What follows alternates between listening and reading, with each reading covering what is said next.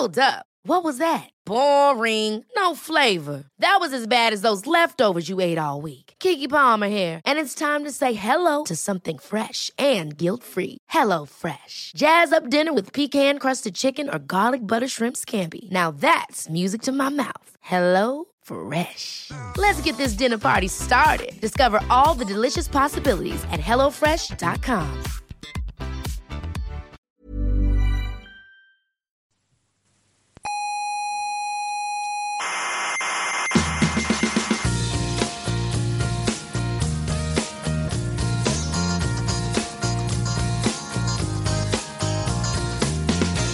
Aquí comienza Coffee Break. ¿Es inevitable que empiece? Sí, es inevitable. Vaya. La tertulia semanal de la actualidad científica. Resignación.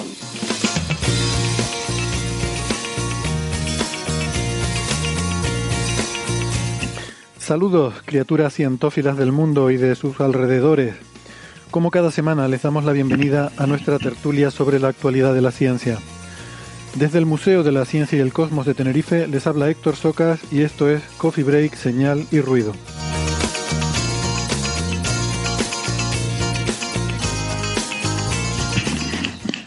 Hoy hablaremos de galaxias con nuevas observaciones en radio para buscar formación estelar, de una nueva publicación del genoma humano, la más completa hasta la fecha, de posibles mejoras a las técnicas de CRISPR-Cas9, esa prometedora herramienta de edición genética, y también de cosmologías alternativas. Eh, un nuevo paper explora la idea de que la energía oscura pueda ser en realidad un campo de quinta esencia. Y por último, del efecto de los agujeros negros supermasivos sobre la galaxia en la que habitan.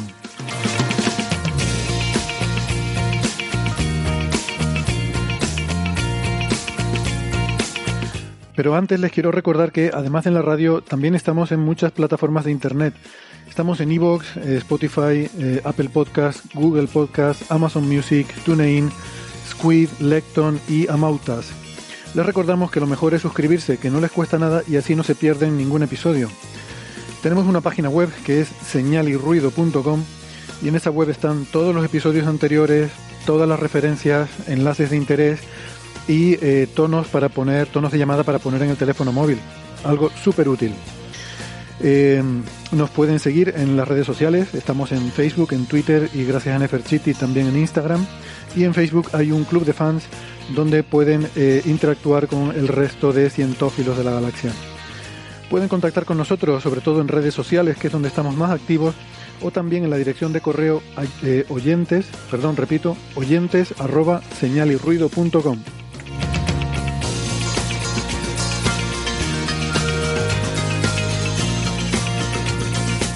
Si prefieren la radio analógica de toda la vida, nos pueden escuchar en Canarias en las emisoras Icoden Daute Radio, Radio ECA, Ondas Yaiza y Radio Juventud.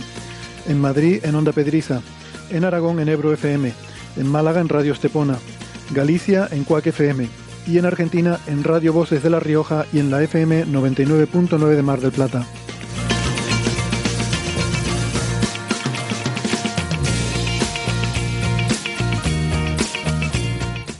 Damos la bienvenida de nuevo al programa a Ángel López Sánchez desde Sydney, Australia.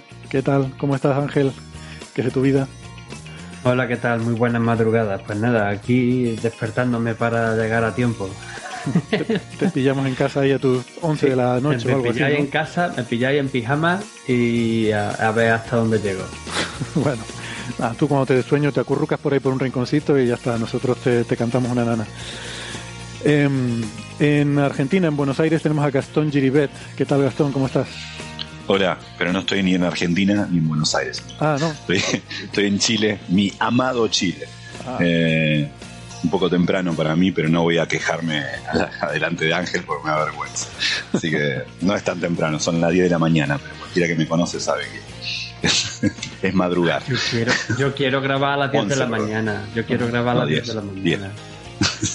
Sí. es, es Te, verdad cambio, que... te, te cambio de trabajo. No, no. No sé. Es, es verdad que habías comentado que estabas en Chile, que me acuerdo que Sara hizo la broma de si estás buscando a Pitu. bueno, no, no he dicho, Ángel es eh, investigador del la Universidad de Macquarie y el Australian Astronomical Optics y su Twitter es arroba el lobo rayado con subguiones, el subguión lobo subguión rayado. Em, Gastón es profesor en la Universidad de Buenos Aires y su Twitter es arroba Gastón Giribet. Y en Málaga tenemos a Francis Villatoro. ¿Qué tal Francis? ¿Cómo estás? Pues muy bien, aquí estamos en Málaga. Hoy tenemos un día bastante soleado y, a la, cuando tienes dos aceras y una tiene sol, la otra tiene sombra, en la de sombra tienes como fresquito y en la de sol pasas calor y, no te digo que sudes, pero casi, ¿no? Estamos unos 21 grados así, pero hace calorcito, ¿eh? Ya, o sea, lo mejor es ir en medio. Sí. Yo hoy, cuando paseaba la perrita, me sentía como un lagarto, ¿eh? estaba, estaba viniendo muy bien esa energía que me estaba como convirtiendo mi sangre fría en caliente. Ah, qué bueno, o sea, que si Francis viene hoy cargado de energía, cuidado. Pasado un poco para aquí porque justamente ayer, o sea, si estoy diciéndolo bien, ¿no? Ayer, 5, 6, 6 de, de, abril? abril, se hizo, o sea, se superó en Sydney la, la cantidad de lluvia que normalmente llueve en un año. Vamos, que llevamos aquí que no para de llover. Ya, bueno, pues nada, el agua es necesaria seguimos siendo eh, criaturas humanas. En Sydney, de verdad que estamos un poco hartos. Pero no tanta, ¿no? Bueno, Francis es físico, eh, informático, doctor en matemáticas, profesor en la Universidad de Málaga y su Twitter es arroba emulenius. Vamos con el lío. Eh, la semana pasada habíamos estado hablando de este descubrimiento que se había anunciado a bombo y platillo con el telescopio espacial Hubble, la estrella más lejana jamás vista, esta estrella que tiene el apodo de Earendel.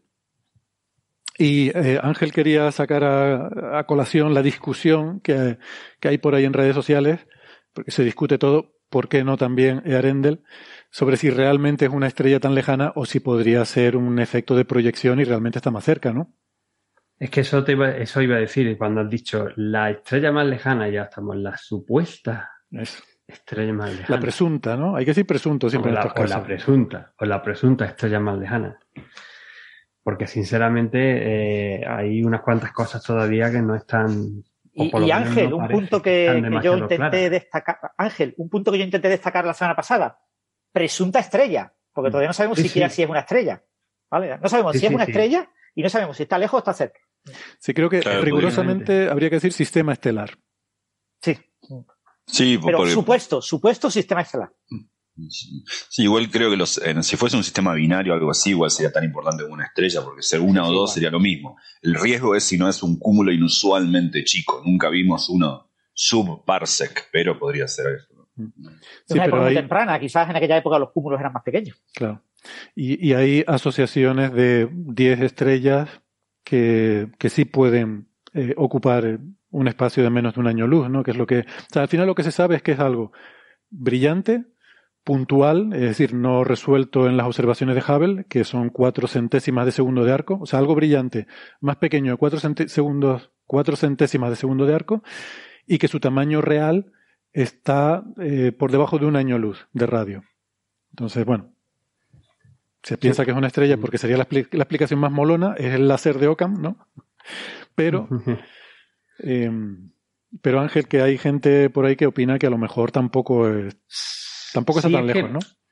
No, es que hay varias cosas aquí a tener en cuenta. Y una de ellas es particularmente el saber de verdad a qué distancia está este bicho. O sea, no a qué distancia, sino el redshift. Bueno, y de ahí puedes sacar la distancia si usas alguna cosmología porque en, una cosa que no he visto clara en, muchos sitios es hablar de que de este objeto no se tienen espectros, solamente se tienen imágenes y este número del redshift de 6,2 está sacado solamente con medidas fotométricas no están sacadas con medidas eh, exactas de decir, tengo un, espectro, de un espectro consigo detectar ciertos rasgos espectrales, líneas de emisión, de absorción, normalmente de emisión a esta distancia, y entonces eh, cómo exactamente podemos saber a, qué velocidad radial se está eh, alejando de nosotros y con eso, con, una cosmología, con ciertos parámetros, estándares, pues poder determinar la distancia a la que se encuentra. y también echar la cuenta atrás y decir a que el tiempo, ¿no? El tiempo que ha pasado o el, desde de, Big Bang o el tiempo que ha pasado desde entonces a nosotros.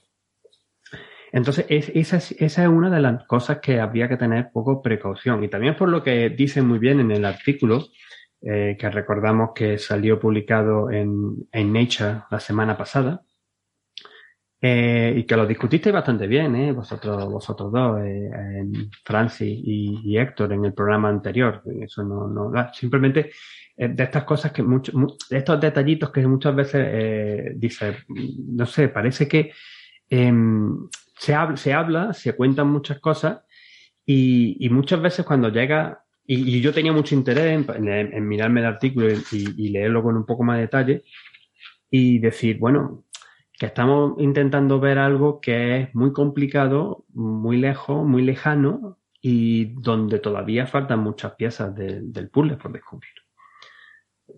Por, por, empezar dando esa pequeña, esa pequeña nota.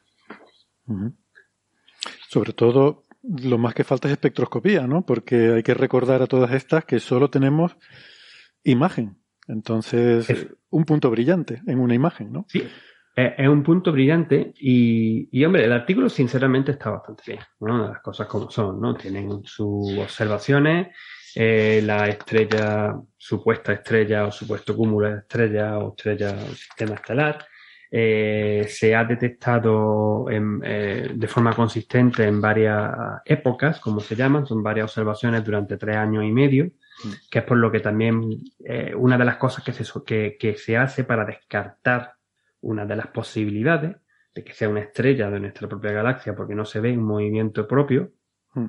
aparente. Eh, Ángel, y quizás también, yo lo que pensé en ese momento es en, la paralaje, ¿no? Que una estrella de nuestra galaxia tendría algo de paralaje, que a lo mejor no es mucho, pero hombre, el Hubble con esas cuatro centésimas de segundo de arco, pues, no sé, muy lejos tendría que estar esa estrella para que no se viera nada de paralaje. Sí, podría estar, podría estar lejos, pero todavía podría estar y no detectarse, ¿eh? que ahí yo no tengo el número exacto, pero según, tengo, según recuerdo, en verdad con el método de la paralaje tampoco podemos llegar tan lejos dentro de la Vía Láctea. Necesitamos y no necesitamos otra, otros métodos de distancia. Bueno, Gaia, Gaia sí llega a toda la Vía Láctea, pero claro, son muchas pasadas y con una precisión muy alta. Sí, sí, sí, sí. Con, con Gaia sí se puede hacer, pero aún así, si estuviésemos mirando en otra parte, eh, o sea, si estuviese la estrella bastante más lejana, todavía no se podría ver. Y de hecho, una de las cosas que se discutían y de, se discutían en este, en el hilo de, eh, de Twitter que estuvimos comentando, eh, era que todavía podría ser incluso una estrella de la Vía Láctea eh, simplemente eh, se descarta ya no solamente por los movimientos que debería haberse visto algún movimiento radial, eh, no digamos, o sea, no paralaje del paralaje, la verdad que no dicen nada, pero suponiendo una órbita típica de una estrella dentro de la Vía Láctea.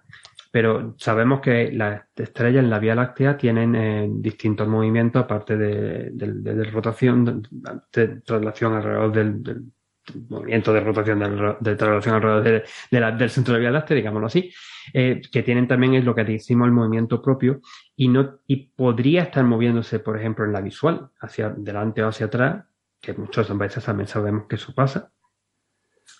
Y, y eso no haberse detectado. Era uno de los eh, argumentos que también se, se decían. Eh, en el artículo, de todas maneras, y sí quería, quería dejar a colación una de las de las últimas partes que, que comentan en el artículo, ¿no? Que pues, te dicen posible, eh, posible alternativa a lo que pueda hacer. Y de hecho, pues bueno, lo, pues llegan a decir que, quizás no se encuentre, que, podría ser, que no es.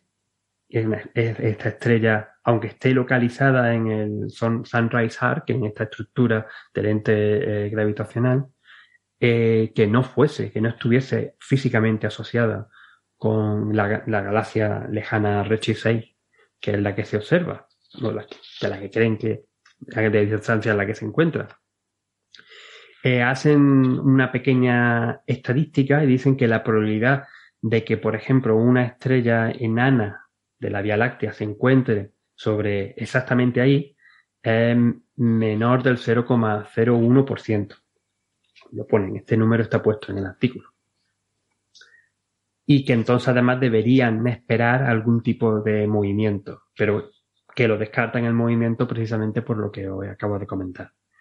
Y ahí es donde ya termina, en ese mismo párrafo, dos líneas más abajo, es donde terminan eh, diciendo que esperamos que las próximas observaciones fotométricas y espectroscópicas con el James Webb Telescope sean capaces de eh, descartar completamente de que se trate de una enana, dicen enana marrón, curiosamente, ¿no? No solamente una estrella enana, sino una enana marrón.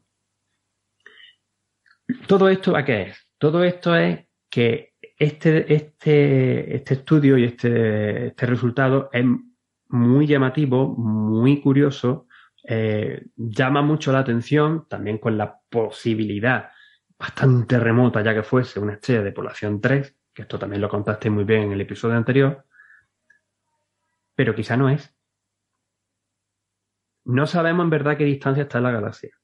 No sabemos exactamente si este objeto está asociado. Parece que sí, pero quizá puede que no. Hacen falta nuevas observaciones más profundas y con un espectro para saber bien qué es lo que pasa. Entonces, esto, me lleva también a pensar en los saltos que muchas veces damos a la hora de comunicar.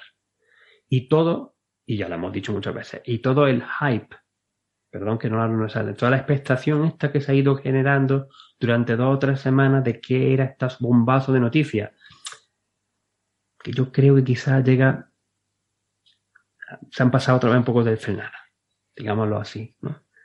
que todavía, aunque el, descubrimiento es muy interesante, eh, hay que confirmarlo. Pues sí, totalmente de acuerdo. Mm, no sé si quieren añadir algo, Gastón o Francis, pero bueno, creo que incluso los propios autores lo dicen, ¿no? Que ya tienen tiempo para el James Webb, una campaña de tiempo concedido, y que harán nuevas observaciones. Ellos lo dicen en el contexto de distinguir qué tipo de estrella es, qué, qué, masa tiene, pero también, por supuesto, para distinguir si realmente es una estrella, en primer lugar, y si es una estrella que está a esa distancia, claro. En particular, esto que decía Ángel al principio, ¿no? que una cosa que se va a poder con el James Webb es estudiar el espectro. Entonces uno va a tener otra forma de, ver el redshift, digamos, ¿no? Eh, en particular, muchas otras. Entiendo quizás que la propuesta de que sea una enana marrón, Ángel, debe venir del hecho de que la misión eh, se ve en, bueno, iba a decir en el infrarrojo, pero no, esto es con el Hubble. Eh, esto con el Hubble, no, simplemente es por el yo creo, yo creo que eso lo han hecho para hacer el número, para, eh, o sea, la enana más pequeño, más enano, pues tiene mucho más objetos dentro de la galaxia, entonces mm. la probabilidad de que te encuentres uno de estos objetos enanos en enana marrón eh, supuestamente sería más, más, más alto mm. eh, o más alta.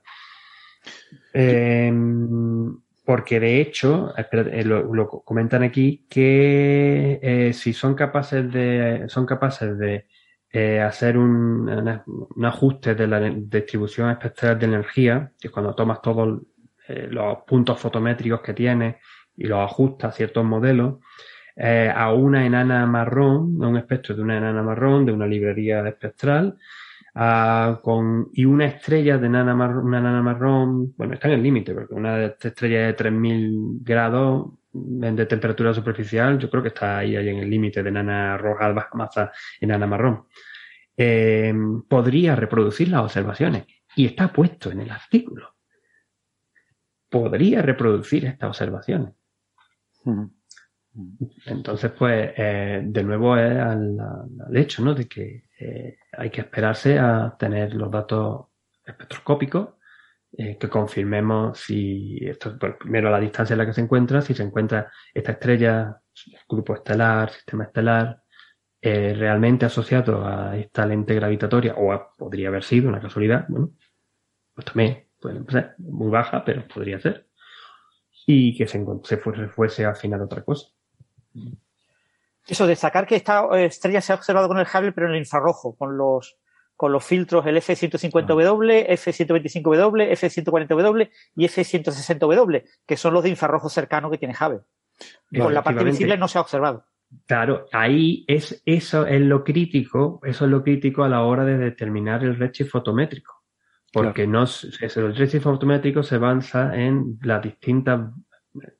intentar construir un espectro muy somero, eh, con muy baja resolución, usando pues los 5, 6, 7 imágenes en distintos colores, distintos filtros, desde el óptico al infrarrojo cercano, que como bien has dicho, pues tiene el Hubble. Como no se ven en el óptico, como no se ven las bandas normales, ya te está diciendo que, que es una cosa que puede ser o que esté muy lejos, porque el corrimiento al rojo pues te la ha echado bastante al infrarrojo, o directamente también puede ser una estrella de muy baja temperatura superficial que no se ve. Básicamente, además con esta, esta, con esta intensidad que tiene y está un poquito lejos, no se ve en colores ópticos y no, que empieza a verlo pues donde pica la, la, emisión de cuerpo negro que en, en el infrarrojo cercano hmm. para, para, esto. Pues por eso te dice que uno, una de 3000, pues sí podría, una estrella eh, con una, una, temperatura superficial de 3000 Kelvin, sí podría hacerte hmm. este, esta emisión. Yo tengo un comentario en favor de, de la hipótesis del paper de que realmente es una estrella muy lejana y no de nuestra galaxia, en el sentido de que la probabilidad, o sea, podría ser, vamos a ver, el escenario sería una estrella de nuestra galaxia, tendría que ser una enana marrón por ese argumento del infrarrojo, no se ve en el visible sino en el infrarrojo, y además para que se haya visto durante tres años en el mismo sitio, querría decir que su movimiento eh, en, el plano del cielo su componente de velocidad en el plano del cielo es muy, muy pequeña. ¿no? Como decía Ángel, puede ser que la casualidad que se esté moviendo justo en tu línea de visión y entonces no la ves irse a un lado a otro, ¿no? Pero claro, la probabilidad de que eso se alinee así por casualidad es muy baja. ¿Qué pasa? En estas cosas de probabilidades hay que tener un poco de cuidado. Hay que hacer bien el número porque una cosa que tiene una probabilidad baja de por sí, eh, a veces hablamos de esto del look elsewhere effect. Tú tienes que tener en cuenta también cuántas cosas estás mirando, cuántas oportunidades le das a la naturaleza de generarte esa coincidencia, ¿no? Que decimos que eso se usa mucho en, en pseudociencia, ese tipo de, para justificar coincidencias, ¿no? Por ejemplo, ¿qué, qué, ¿cuál es la probabilidad de que coincida un terremoto grande con una tormenta solar? Tú dices, bueno, pues a lo mejor es baja, pero es que tú no estás correlando terremotos con tormentas solares, tú realmente en tu digamos, en tu página web de pseudocientífica, tú estás buscando catástrofes de diverso tipo que correlen con catástrofes de otro diverso tipo. Entonces, si yo cojo todo el saco de las catástrofes y las intento relacionar con cualquier otro tipo de fenomenología cósmica, alguna va, sabes, si tienes muchas y miras muchas, pues a lo mejor te coincidirá alguna. Que un día será el terremoto con la tormenta solar y otro día será la extinción de una especie con una supernova no sé dónde. Bueno, eso podría tener cierto mecanismo, cierta lógica, pero bueno. Em, lo expresaba muy bien XKCD con lo de los caramelos que dan cáncer. Según un estudio científico, revela que al 95% de confianza los caramelos no dan cáncer. Vale. Ahora vamos a hacerlo por colores. Vale, pues caramelos rojos, no, no dan cáncer. Caramelos verdes, no, no dan cáncer. Caramelos amarillos, no. Claro, cuando lo haces 20 veces con 20 colores, como esto es al 95%, en uno de los 20 te fallará el 95% y dirás, ah, Resulta que los, caramelos rosados sí que dan cáncer, ¿no? Es simplemente un efecto de que tú, una probabilidad baja, te dedicas a tirar muchas veces los dados, te acaba saliendo. Me he liado mucho, pero bueno, en el caso de la estrella era para decir que si tú estás mirando muchas posibles combinaciones, al final vas a dar con alguna en el que la estrella esté alineada justa en tu línea de visión, ¿no? Entonces, por ese tipo de cosas hay que tener cuidado con la con mencionar eh, probabilidades. Sin embargo, en este caso, por cómo se ha hecho el trabajo, eh, sin, a ver, sin haber hecho esos detalles, esos, esos cálculos en detalle, sospecho que no hay ese problema porque el primer autor, Welch, eh, había dicho en una entrevista que su trabajo de tesis doctoral le habían puesto a intentar mm, des, eh, ¿cómo se dice? O sea, calcular la forma real de la galaxia sin distorsionar, ¿no? Por la lente gravitacional. Y entonces mientras estaba haciendo eso, pues se dieron cuenta de que estaba ahí esa estrella. O sea, que no es que fuera un trabajo de intentar buscar muchas estrellas, ¿no? Sino que, digamos que ese es esa es la única tirada que han hecho de los dados. Entonces, si con una única tirada la probabilidad es muy baja, pues bueno, realmente es así, ¿no? Te puedes creer que es muy improbable que ese sea el, el motivo. Es, es, improbable, pero seguimos pensando en que estamos hablando de, por ejemplo, este, Este estudio es parte eh, de uno de los programas del telescopio espacial Hubble que se llama RELIX, que precisamente lo que buscan son estructuras, o sea, estudiar eh, cúmulos que tengan lentes gravitatorias para ver, analizar por lo, estas estructuras y reproducir, por ejemplo, intentar ver esas galaxias mucho más lejanas que de otra manera no podríamos, no podríamos ver, que es precisamente por lo que va este tipo de estudios. Eh, ellos tienen 41 de estos eh, cúmulos con lentes gravitatorias eh, observados. Hay más, pero en estos son los que han hecho con Hubble. Y cada uno de estos tiene muchos mucho arquitos. No tiene solamente uno. Tiene varias imágenes distorsionadas, unos de una forma, otros de otra. Lo estuviste también contando muy bien. Incluso en las imágenes del, del paper pues aparecen. Entonces, si te pones a sumar o a multiplicar, terminas diciendo, oye, mira, pues que te salga una entre tanto, pues quizá tampoco es tan descabellado. La probabilidad sigue siendo baja, pero todavía puede estar ahí. En cualquier manera, ellos lo han. Yo, no estoy eh, criticando tanto el artículo, ni mucho menos. El artículo está bastante bien eh, y se ha hecho el estudio como se debería hacer, creo yo, y se ha publicado y ha tenido su repercusión. Eh, y, además me gusta en el sentido de que los autores también han intentado encontrar estas posibles otras explicaciones, están ahí aunque luego te lo pueden orientar y, como ellos ya tenían, saben que tienen un programa con el James Webb, pues te lo van orientando en el sentido de que, bueno, de que, oye, como si esto sea una estrella de población 3, esto es un bombazo, ciertamente. Entonces hay que decirlo, tenemos que ponerlo aquí. Esto tiene que estar aquí. Porque esto sí sería una cosa gorda. Ahora, claro, hay que confirmarlo. Y aún así sigue siendo difícil que fuera una hipotética estrella de estas de población 3 que existirlas, supuestamente han existido, pero que las podamos ver. Bueno, de hecho, decía el autor que probablemente no lo era. Que, sí, lo más. Que hay que verlo, pero. Si es, si em, Arendel, ¿cómo lo decimos bien en español? Arendil, Arendel. Creo que Arendel. Igual que lo leeríamos, tal cual. A, Arendel, si es, si, si es de verdad una estrella, un grupito, un sistema estelar eh, en, un, en esta lente gravitatoria, es muy, muy, muy improbable que fuese de población 3, eh, simplemente porque eh, que es las, las de población 3 son las primerísimas que surgen en el amanecer cósmico después de la edad de oscura, pues eso, 500, 700 millones de años después del Big Bang, y viven un instante.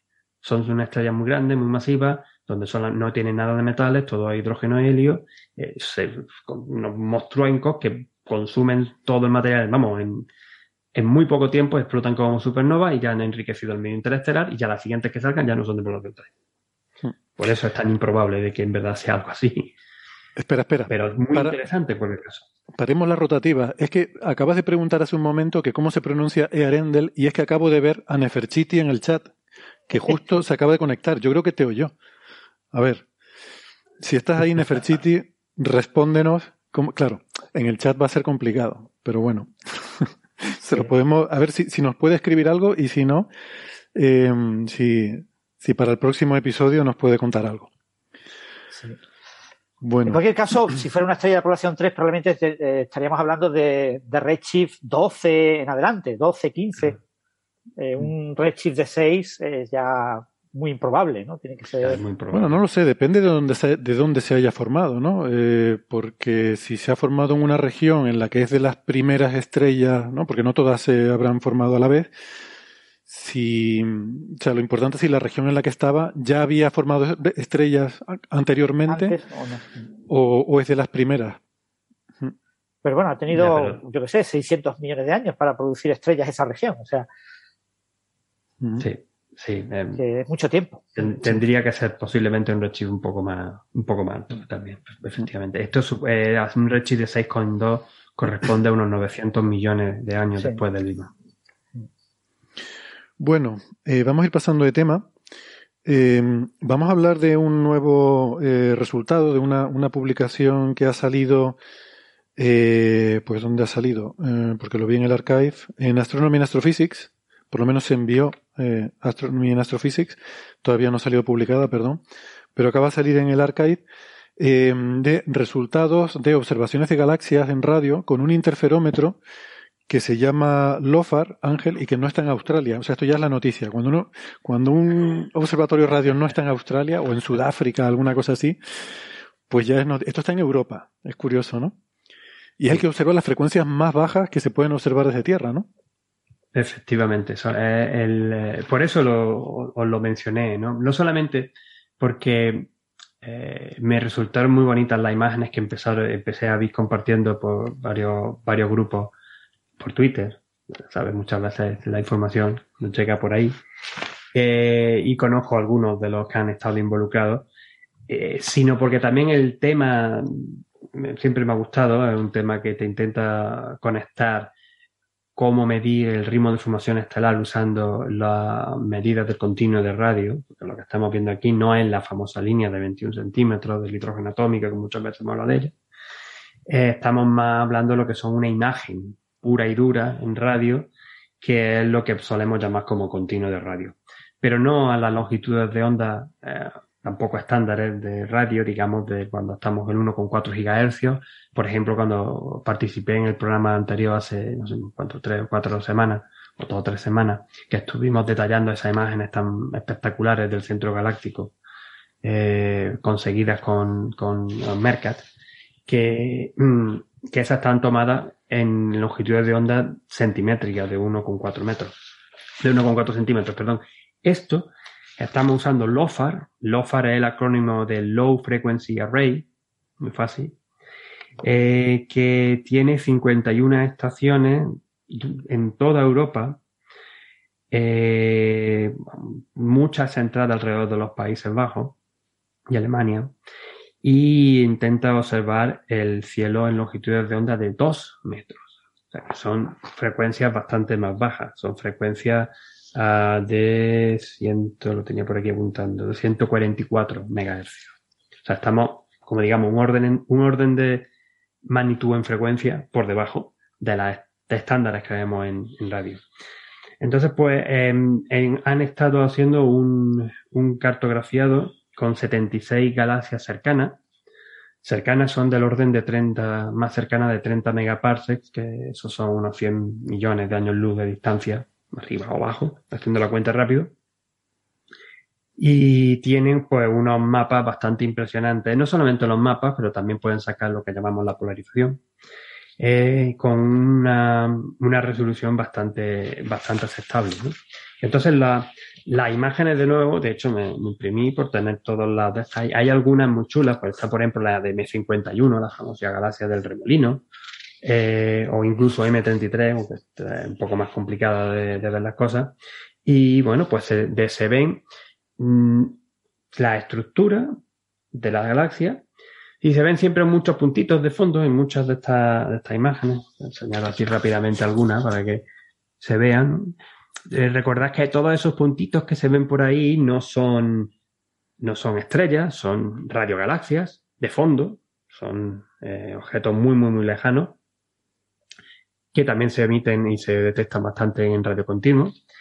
Y, y entonces, pues bueno, han, han, podido hacer este cartografiado y empezar a sacar algunas relaciones o estudiar con más detalle, en particularmente una relación que desde el principio de la radioastronomía, o el principio de la radioastronomía no, pero desde los años 80, llama mucho la atención, que es cómo puede ser que el brillo, o sea, el brillo que te da, digamos el brillo, no la intensidad en verdad, el flujo que tú que tienes en emisiones radio, te corresponde o te puede, o te, te, te, te, da, en cierta manera, se puede traducir eh, muchas gracias, Francis, por enseñar las imágenes de M51, que tú las has encontrado rápidamente.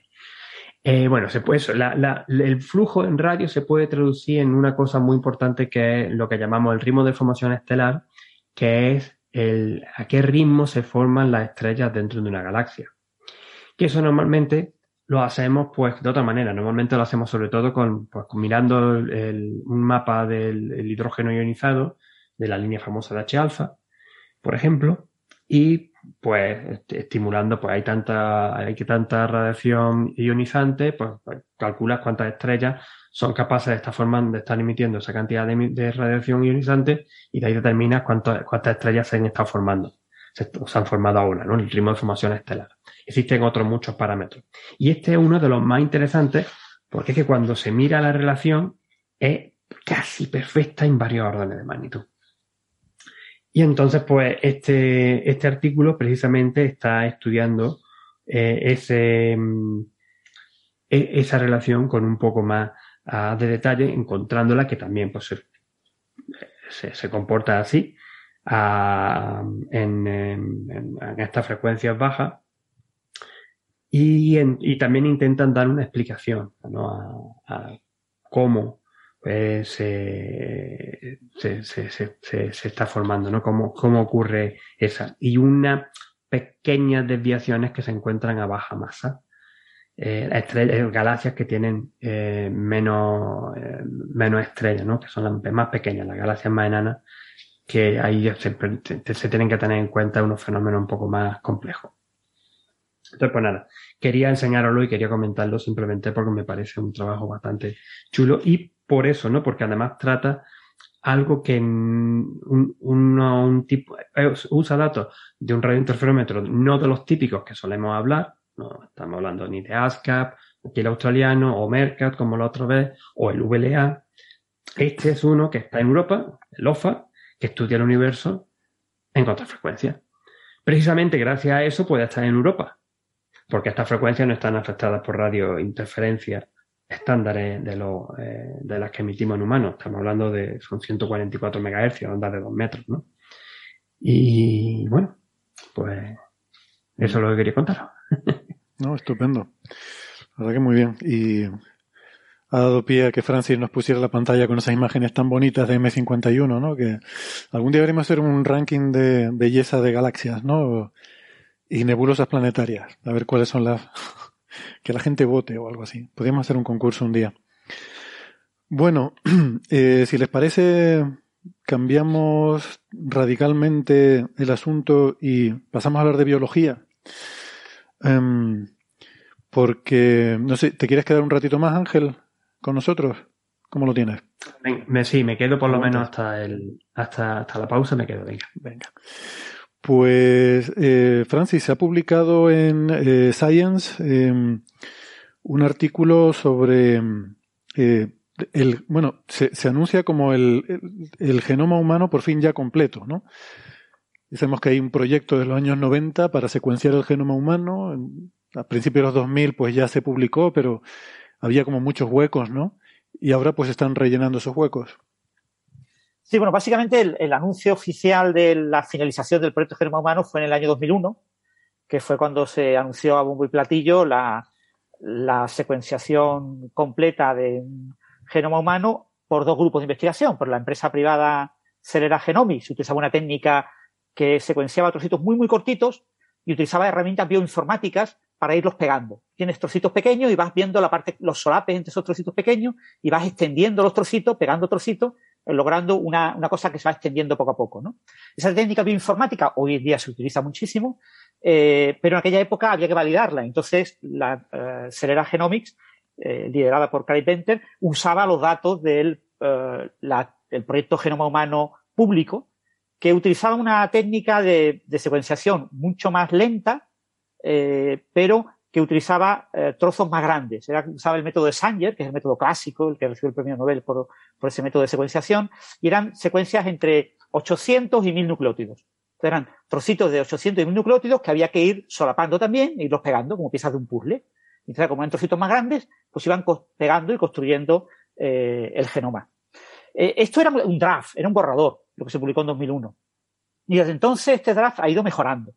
Ha ido mejorando porque eh, esta técnica de ir cogiendo trocitos y, tiene ciertas dificultades, ¿no? Una, una, de las dificultades es que tú coges un, cromosoma y, los cromosomas están plegados. El ADN está muy, muy plegado, muy compacto. Lo tienes que, de alguna manera, desnaturalizar, tienes que hacer que se rompa, eh, digamos, eh, perdón, de dicho, quizás la palabra correcta no es desnaturalizar, de, descompactificar, ¿no? Que, que, que se salgan grandes trozos de ADN. Ahora tienes que usar unas proteínas que corten y que te vayan cortando trozos y que te eh, cortes más o menos al tamaño que tú esperas, los del tamaño que tú esperas, eh, después tienes que amplificarlos con una técnica de amplificación. Entonces, en todo ese proceso hay regiones de los cromosomas que no eh, o no se cortan bien o no se descompactifican bien, no se despliegan bien o no se amplifican bien. estas regiones están fundamentalmente en regiones donde hay muchas repeticiones. Si tú tienes, por ejemplo, dos letras repetidas, timina y adenina, TA, TA, TA, TA, TA repetido, y la repetición tiene un tamaño más grande que tu ventana. Tu ventana son mil nucleótidos, pues imagínate que tienes una repetición de 5000. Bueno, pues tú tienes varias ventanas de mil nucleótidos que son solamente la repetición. ¿Cómo las solapa? ¿Cómo construyes tú un solape para saber que tienes 5000 y no tienes 4000 o que tienes 1001? Podrías tener 1001 o y, tener muchos solapes. Eh, entonces, ese tipo de regiones con muchas repeticiones aparecen en el genoma en ciertos lugares. Un lugar es, eh, todos tenéis la, la mente la, foto, la, foto del, del eh, la foto de los cromosomas, ¿no? ¿Cómo son los cromosomas, no? Los cromosomas tienen formas como de X, ¿no? Eh, salvo el cromosoma Y, que es el único que no tiene forma de X, tiene forma como de V, ¿no? Y, bueno, una Y muy, con un palito muy corto. Y esta forma de X, el punto que está en medio, se llama el centrómero.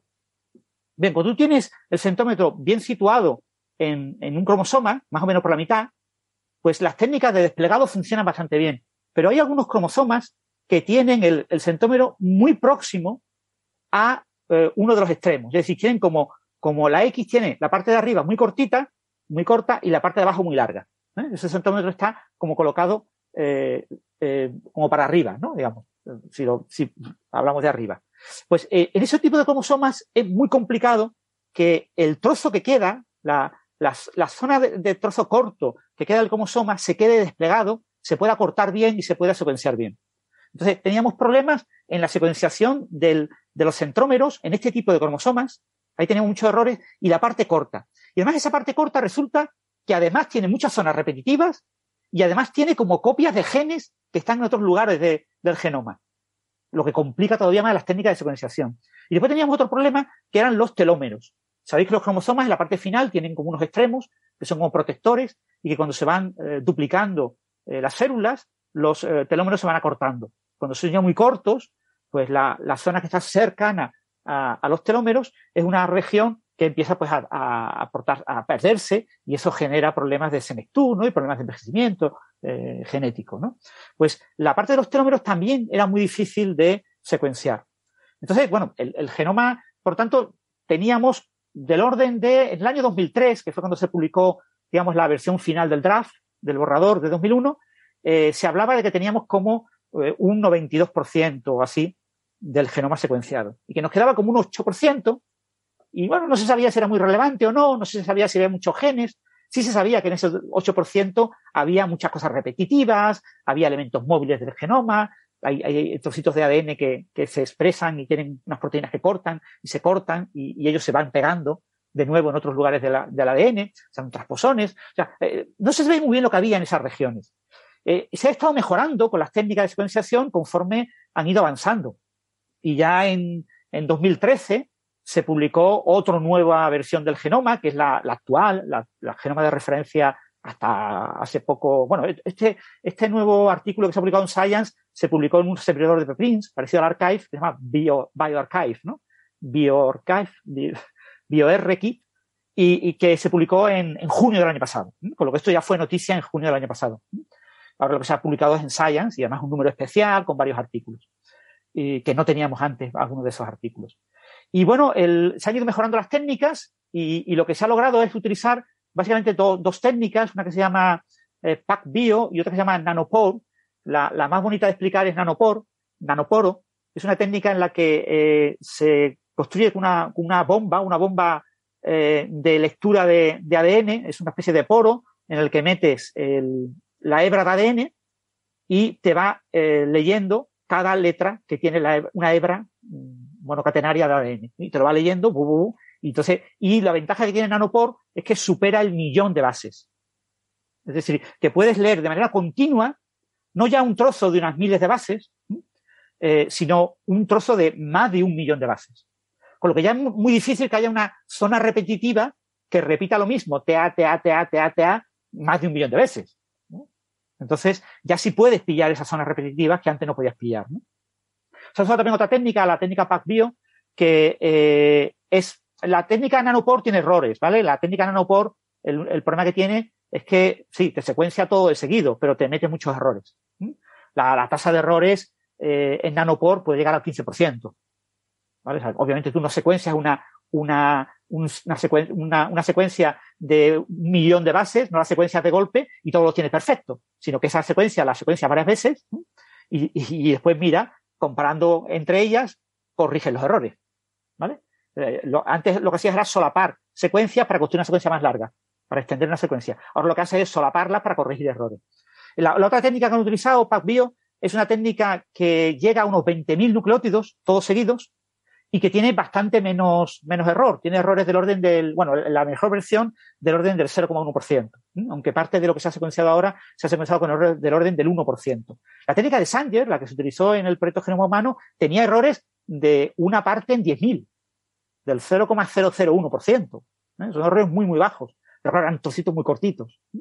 Bien, pues con estas secuencias, pues ha logrado obtener eh, todas estas regiones que no teníamos, que sabíamos que estaban, que sabíamos que estaban ahí, pero que no éramos capaces de solaparlo. Es decir, con la técnica de Sanger teníamos los trocitos, pero no sabíamos cómo colocar esos trocitos y ensamblarlos. Entonces se han, de cinco cromosomas, que son estos cromosomas que tienen eh, el centómero en la parte muy, muy alta, pues hemos logrado eh, resolver, secuenciar todo el trocito corto de ese cromosoma. Y después, en toda la región donde se encuentran los centrómeros, alrededor de los centrómeros, había también una región que no teníamos, hemos podido rellenar, y después ciertos trocitos, y después se han corregido muchos errores. Se han encontrado muchos errores puntuales en, muchos lugares, con lo que ahora tenemos una mejor representación de lo que es el genoma humano. Eso sí, con un inconveniente. El inconveniente es que eh, todavía, bueno, se han eh, logrado eh, obtener pues el, los números, unos 99 genes nuevos que no se conocían y unas, bueno, y eso, como dos millones de bases, así, no recuerdo ahora exactamente el número, de bases que no se conocían. Pero todavía queda un porcentaje, queda un cierto porcentaje, quedan del orden de dos millones de bases que todavía no se han podido secuenciar y reconstruir. Y después queda el cromosoma Y. El cromosoma Y estaba muy mal reconstruido, muy, muy mal reconstruido. Y, ahora lo que se ha hecho es utilizar eh, células que vienen de la placenta, son células que no son diploides. Acordaros que todas las células tienen una doble copia de todos los cromosomas y hay células haploides que solo tienen una copia de los cromosomas.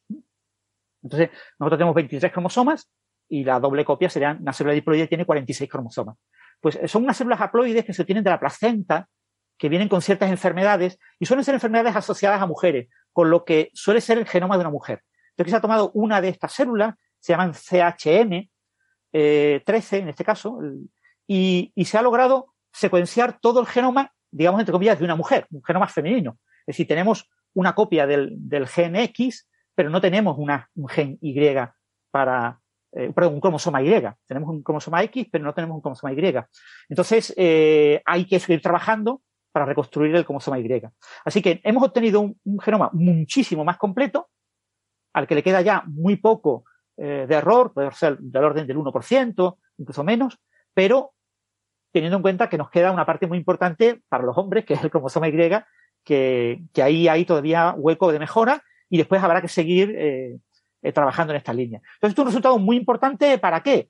Pues fundamentalmente, pues para tener mejor conocimiento de, de los genes que tenemos. Se han descubierto eh, 99 nuevos genes, se, se, han vuelto a encontrar eh, en las regiones en las que, sobre todo en las zonas estas de los, de los centómetros, en el lado corto de los cromosomas, pues se han encontrado eh, muchas duplicaciones de genes, genes que se encuentran en otros lugares del genoma, se han encontrado ahí, repetidos. No se entiende muy bien el por qué, y, y, ahí se han encontrado como 99 nuevos genes que podrían estar asociados a algunas enfermedades eh, genéticas, ¿no? Es decir, algunas enfermedades raras, que suelen ser las típicas que están asociadas a la mutación de un único gen, podría verse afectada eh, por estos genes. Hay muchas enfermedades raras, un importante porcentaje de ellas, que todavía no sabemos cuál es su causa.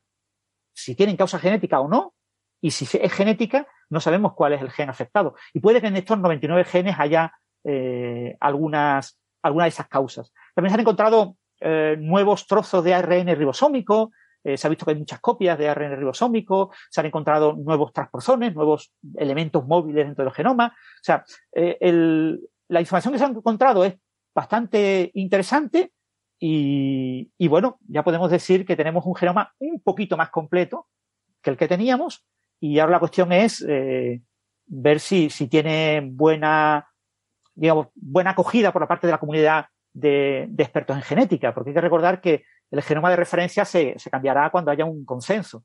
Ahora mismo tenemos el genoma eh, de referencia humano, que es la versión de 2013, y este es un nuevo genoma humano, que todavía no tiene, eh, no se ha elevado a genoma de referencia y que habrá que esperar a ver lo que dicen los, genetistas de si lo aceptamos o no, si cogemos lo que teníamos del consoma Y del otro y, y, lo unimos a lo que tenemos de este, o si esperamos a que se, se pueden ser cromosoma Y. O sea que todavía va a haber nuevas noticias en esta línea. No te escucho, Héctor. A ver, ahora sí. Sí.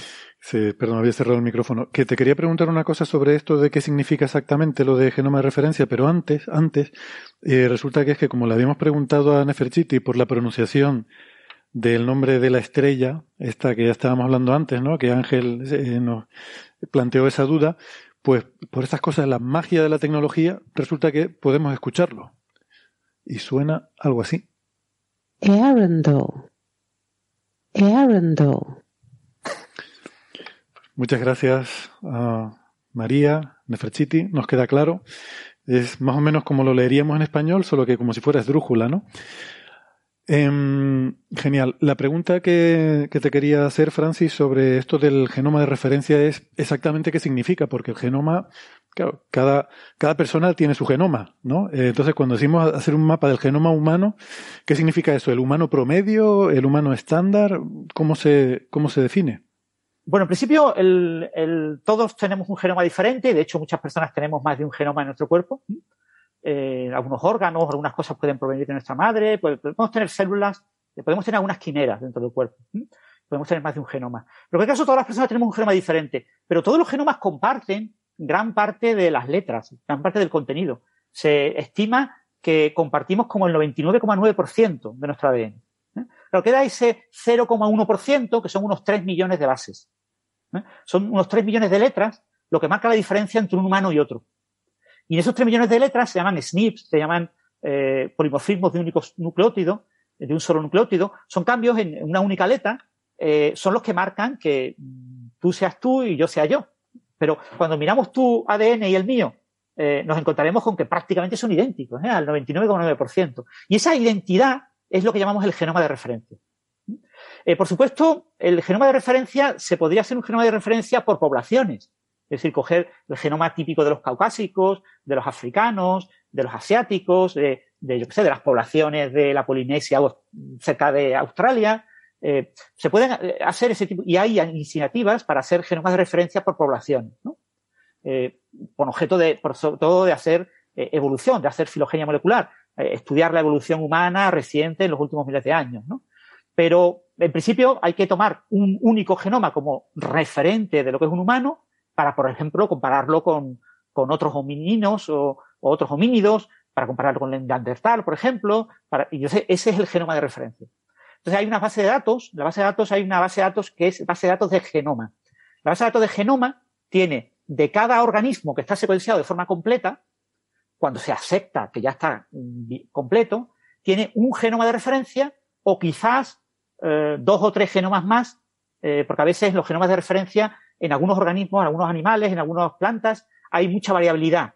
Entonces es difícil definir un genoma de referencia, entonces a veces se ponen más de uno. Pero lo estándar es poner un único genoma de referencia. De tal manera que tú en la base de datos tienes la base de datos de secuencias de nucleótidos, tienes muchísimos eh, genomas de, de humanos, unos más completos, otros menos completos, pero solamente hay un único genoma de referencia. Entonces, el, una de las cosas, por ejemplo, que se hace, estos proyectos que habéis oído hablar, por ejemplo, de los mil genomas, ¿no? Vamos a secuenciar mil genomas de británicos. Pues en realidad no se secuencian mil genomas completos de, de británicos. Lo único que se hace es buscar los SNPs, es buscar los, lo que diferencia al humano típico de eh, el genoma de referencia. Entonces lo que se hace es, en, las zonas en las que tú sabes que vas a encontrar esos resultados, ahí buscas y miras qué SNP tienes y, vas haciendo una base de datos solamente de las diferencias. Y mantienes el genoma de referencia como punto de partida. De esa manera no tienes que secuenciar todo, sino secuencias solo ciertas cosas. O sea, el, genoma de referencia tiene esa ventaja. Eh, eh, y, después el, hay mucha diferencia también en los humanos, eh, bueno, en, general en los, en los organismos multicelulares, en el tema de las zonas repetitivas. Las zonas repetitivas también varían mucho en tamaño de unas regiones eh, de, un, humano a otro. Eh, la identificación genética, el DNI genético, lo que es la, la huella dactilar de genética, se suele hacer con zonas repetitivas. No se suele hacer con genes, ¿no? Porque en los genes va, a cambiar una letra o, o, dos letras en un gen de, miles de letras. Es muy difícil llegar ahí. Pero si en las zonas repetitivas, es zonas repetitivas que son una zona, tienes una repetición, tienes otra repetición, vuelves a tener la primera, vuelves a tener otra, y, esas regiones sí varían, sí fluctúan en tamaño. Entonces, las técnicas de identificación de huella dactilar por ADN, para identificar si una persona ha cometido un delito, por ejemplo, o temas de pruebas de paternidad, etcétera, suelen ir por esas zonas de, por esas zonas repetitivas. Mm. Y aunque no teníamos un buen conocimiento de cómo eran esas zonas repetitivas en el genoma de referencia, sí sabíamos que esas zonas cambian mucho de un humano a otro. Entonces, claro, cuando se hace un genoma de referencia hay que coger una persona. Y aquí se ha cogido una persona, ¿vale? Hay una, una mujer que ha tenido esta enfermedad eh, placentaria de la que se han extraído sus células y ha sido secuenciada esa célula. ¿vale? Esta mujer, hombre, en el artículo no pone los nombres y apellidos, pero esa persona tiene nombre y apellido.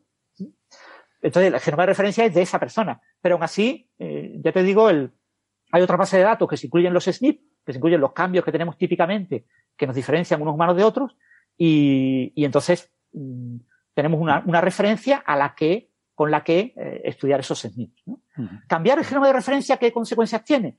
Pues que algunos de los SNPs que tenemos dejarán de ser del genoma de referencia y aparecerán nuevos SNPs. Porque este nuevo genoma difiere en algunas bases, en algunas letras, del genoma de referencia que ya había. Entonces, los nuevos autores dicen, eh, nuestro genoma es mejor, nuestro genoma está secuenciado eh, con trozos más largos, con lo que tiene menos errores, con lo que hemos corregido los errores del genoma de referencia, que ya había. Pero claro, eso tiene que ser aceptado por la comunidad. La comunidad no, no acepta ese tipo de cambios. ¿no? Esto es como cambiar la clasificación de las estrellas o cambiar las letras que representan las estrellas porque se ha visto que hay pues eh, una clase, la OB, pues resulta que tienes que poner la OB 1, 2, 3, 4, 7, 27 versiones de la OB. Y entonces dice, bueno, voy a, voy a meter una nueva. Eso tiene que ser aceptado por la comunidad de astrofísicos de que realmente es necesario hacer ese cambio. Bueno, pues llegados a este punto vamos a hacer una pausita, nos tomamos un café, aprovechamos para despedirnos de los oyentes que nos están escuchando por la radio, recordándoles que tienen eh, una cita con nosotros en la versión extendida, donde vamos a seguir hablando de CRISPR-Cas9 y luego de cosmología, así que les invitamos a que no se lo pierdan. Pero si no, si tienen cosas más interesantes que hacer, pues nos despedimos hasta la semana que viene. Si nos están escuchando en el podcast, no toquen nada, que ya volvemos. Chao. Chao, chao. Luego.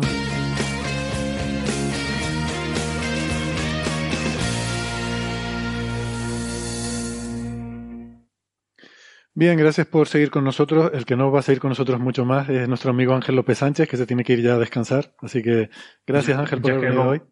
De nada, encantado. Yo es que si no, me encantaría quedarme, como acabo de, decir, pero es que si no, mañana no soy persona. No por otra cosa. Y tengo que seguir funcionando.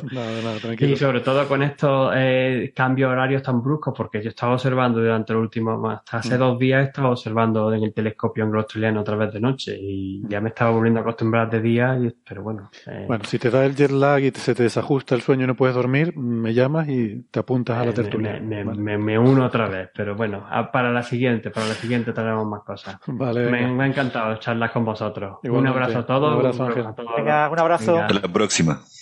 Hasta luego.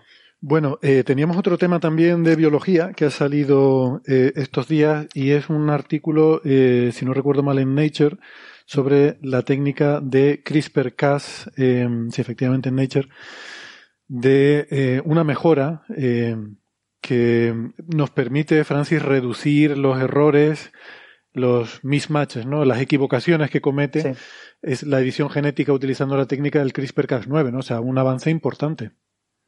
Sí, bueno, eh, eh, se está basando mucho en las técnicas CRISPR-Cas, son técnicas muy, muy usadas hoy en día y muy relevantes, ¿no? Hay que, si quieres, empezamos recordando en líneas generales eh, la técnica.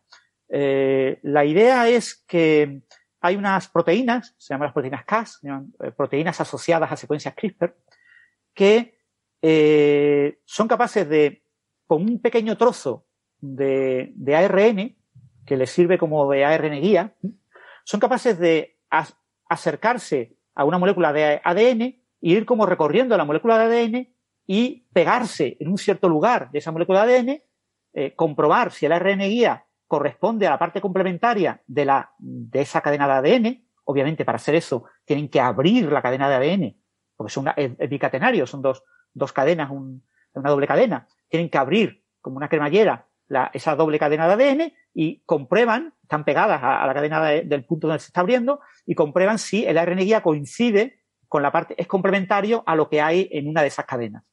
Y si es así, entonces la proteína decide cortar ese ADN. ¿Eh? Y si no es así, pues nada, eh, eh, dejan ello, dejan de eso abierto, se despegan y, y van buscando otro sitio, ¿no? van recorriendo. Entonces, una, las, las proteínas Cas eh, utilizan una, una marca que se llama un motivo PAM, PAM. Eh, el motivo PAM es un motivo de, de pocas letras, de tres, cuatro, cinco letras. Depende de la, de la, de la Cas que se utilice. La, la Cas9 cambia eh, en función del organismo. Si coges un organismo tienes una Cas9, si coges otro organismo tienes una Cas9 diferente, con pequeños cambios, en, por ejemplo, la secuencia PAM. Una secuencia PAM típica, pues es la, la, más usada, es la NRG, ¿no? Eh, N es que tienes cualquier nucleótido, eh, adenina, citosina, timina o, guanina. Después tienes eh, O, eh, la, R representa o adenina o guanina, y después tienes una guanina. ¿Vale? Entonces tienes una combinación que puede ser, pues yo sé, GGG o puede ser eh, A, eh, AG o AGG, o sea, son lugares, esa, estructura es el lugar de anclaje.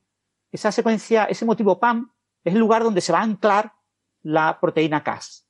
La proteína Cas se ancla ahí y ahora abre la, la cadena bicatenaria y comprueba si la energía eh, coincide o no coincide. Y si no coincide, pues se va.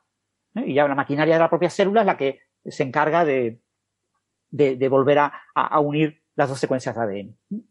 Bueno, pues la, uno de los problemas que tiene la, la, la, las técnicas CRISPR, por lo tanto, tienen una limitación. La limitación es que tú solo puedes cortar una secuencia de ADN en un lugar próximo a un motivo PAM. ¿Vale? Si tú tienes un gen, tienes que buscar a ver dónde se encuentran los motivos PAM en ese gen y ver cuál de esos lugares es el más adecuado para eh, poner la, la, para diseñar tu ARN guía para decidir el sitio donde lo vas a cortar. Bien, eh, ya os digo, tenemos una cierta variabilidad en motivos PAN, pero no todas las Cas que tienen diferentes PAN funcionan con la misma eficacia. ¿eh? Entonces, muchas veces buscan la, las que más se usan, las de mayor eficacia, eh, que son rápidas en el corte y, y, son precisas, pero claro, tienes que limitarte a encontrar tu trocito de secuencia el ARN guía son unos veintitantos nucleótidos. Depende también de la Cas. Unas Cas tienen un ARN, eh, la, la, secuencia que miran es un poquito más larga o un poquito más corta. ¿eh?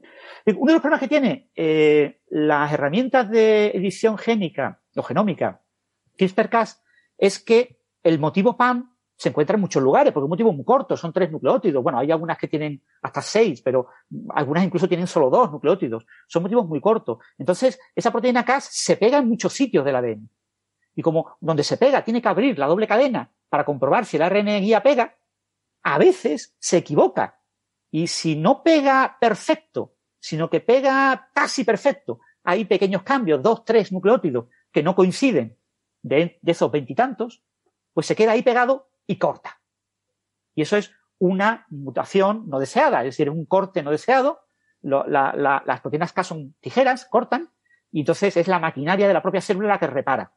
Entonces, eh, hay técnicas para ofrecer a la maquinaria de la propia célula que repara, ofrecerle eh, ADN que le sirva de, ejemplo para que repare con lo que tú quieres que repara, pero muchas veces, si no se ofrece eso, directamente la maquinaria repara metiendo una mutación, metiendo un nucleótido y complementándolo y cerrando la cadena.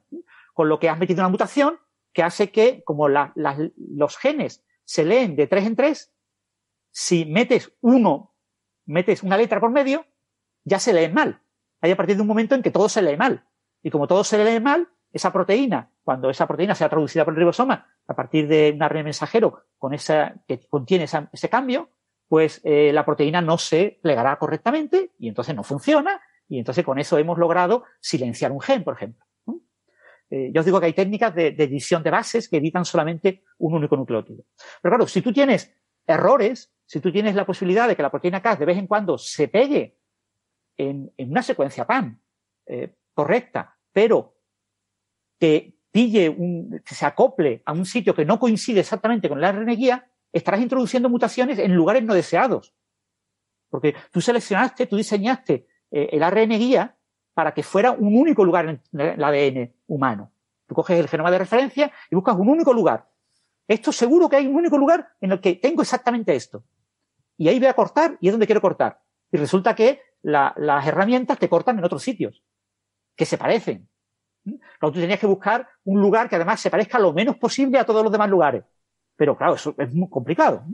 Entonces, eh, ese es uno de los problemas que tienen las técnicas de, de edición génica CRISPR-Cas, que es que cometen errores. Hacen mutaciones no deseadas y esas mutaciones no deseadas, pues el problema que tienen, por ejemplo, las niñas chinas que editó el, el, el investigador este chino.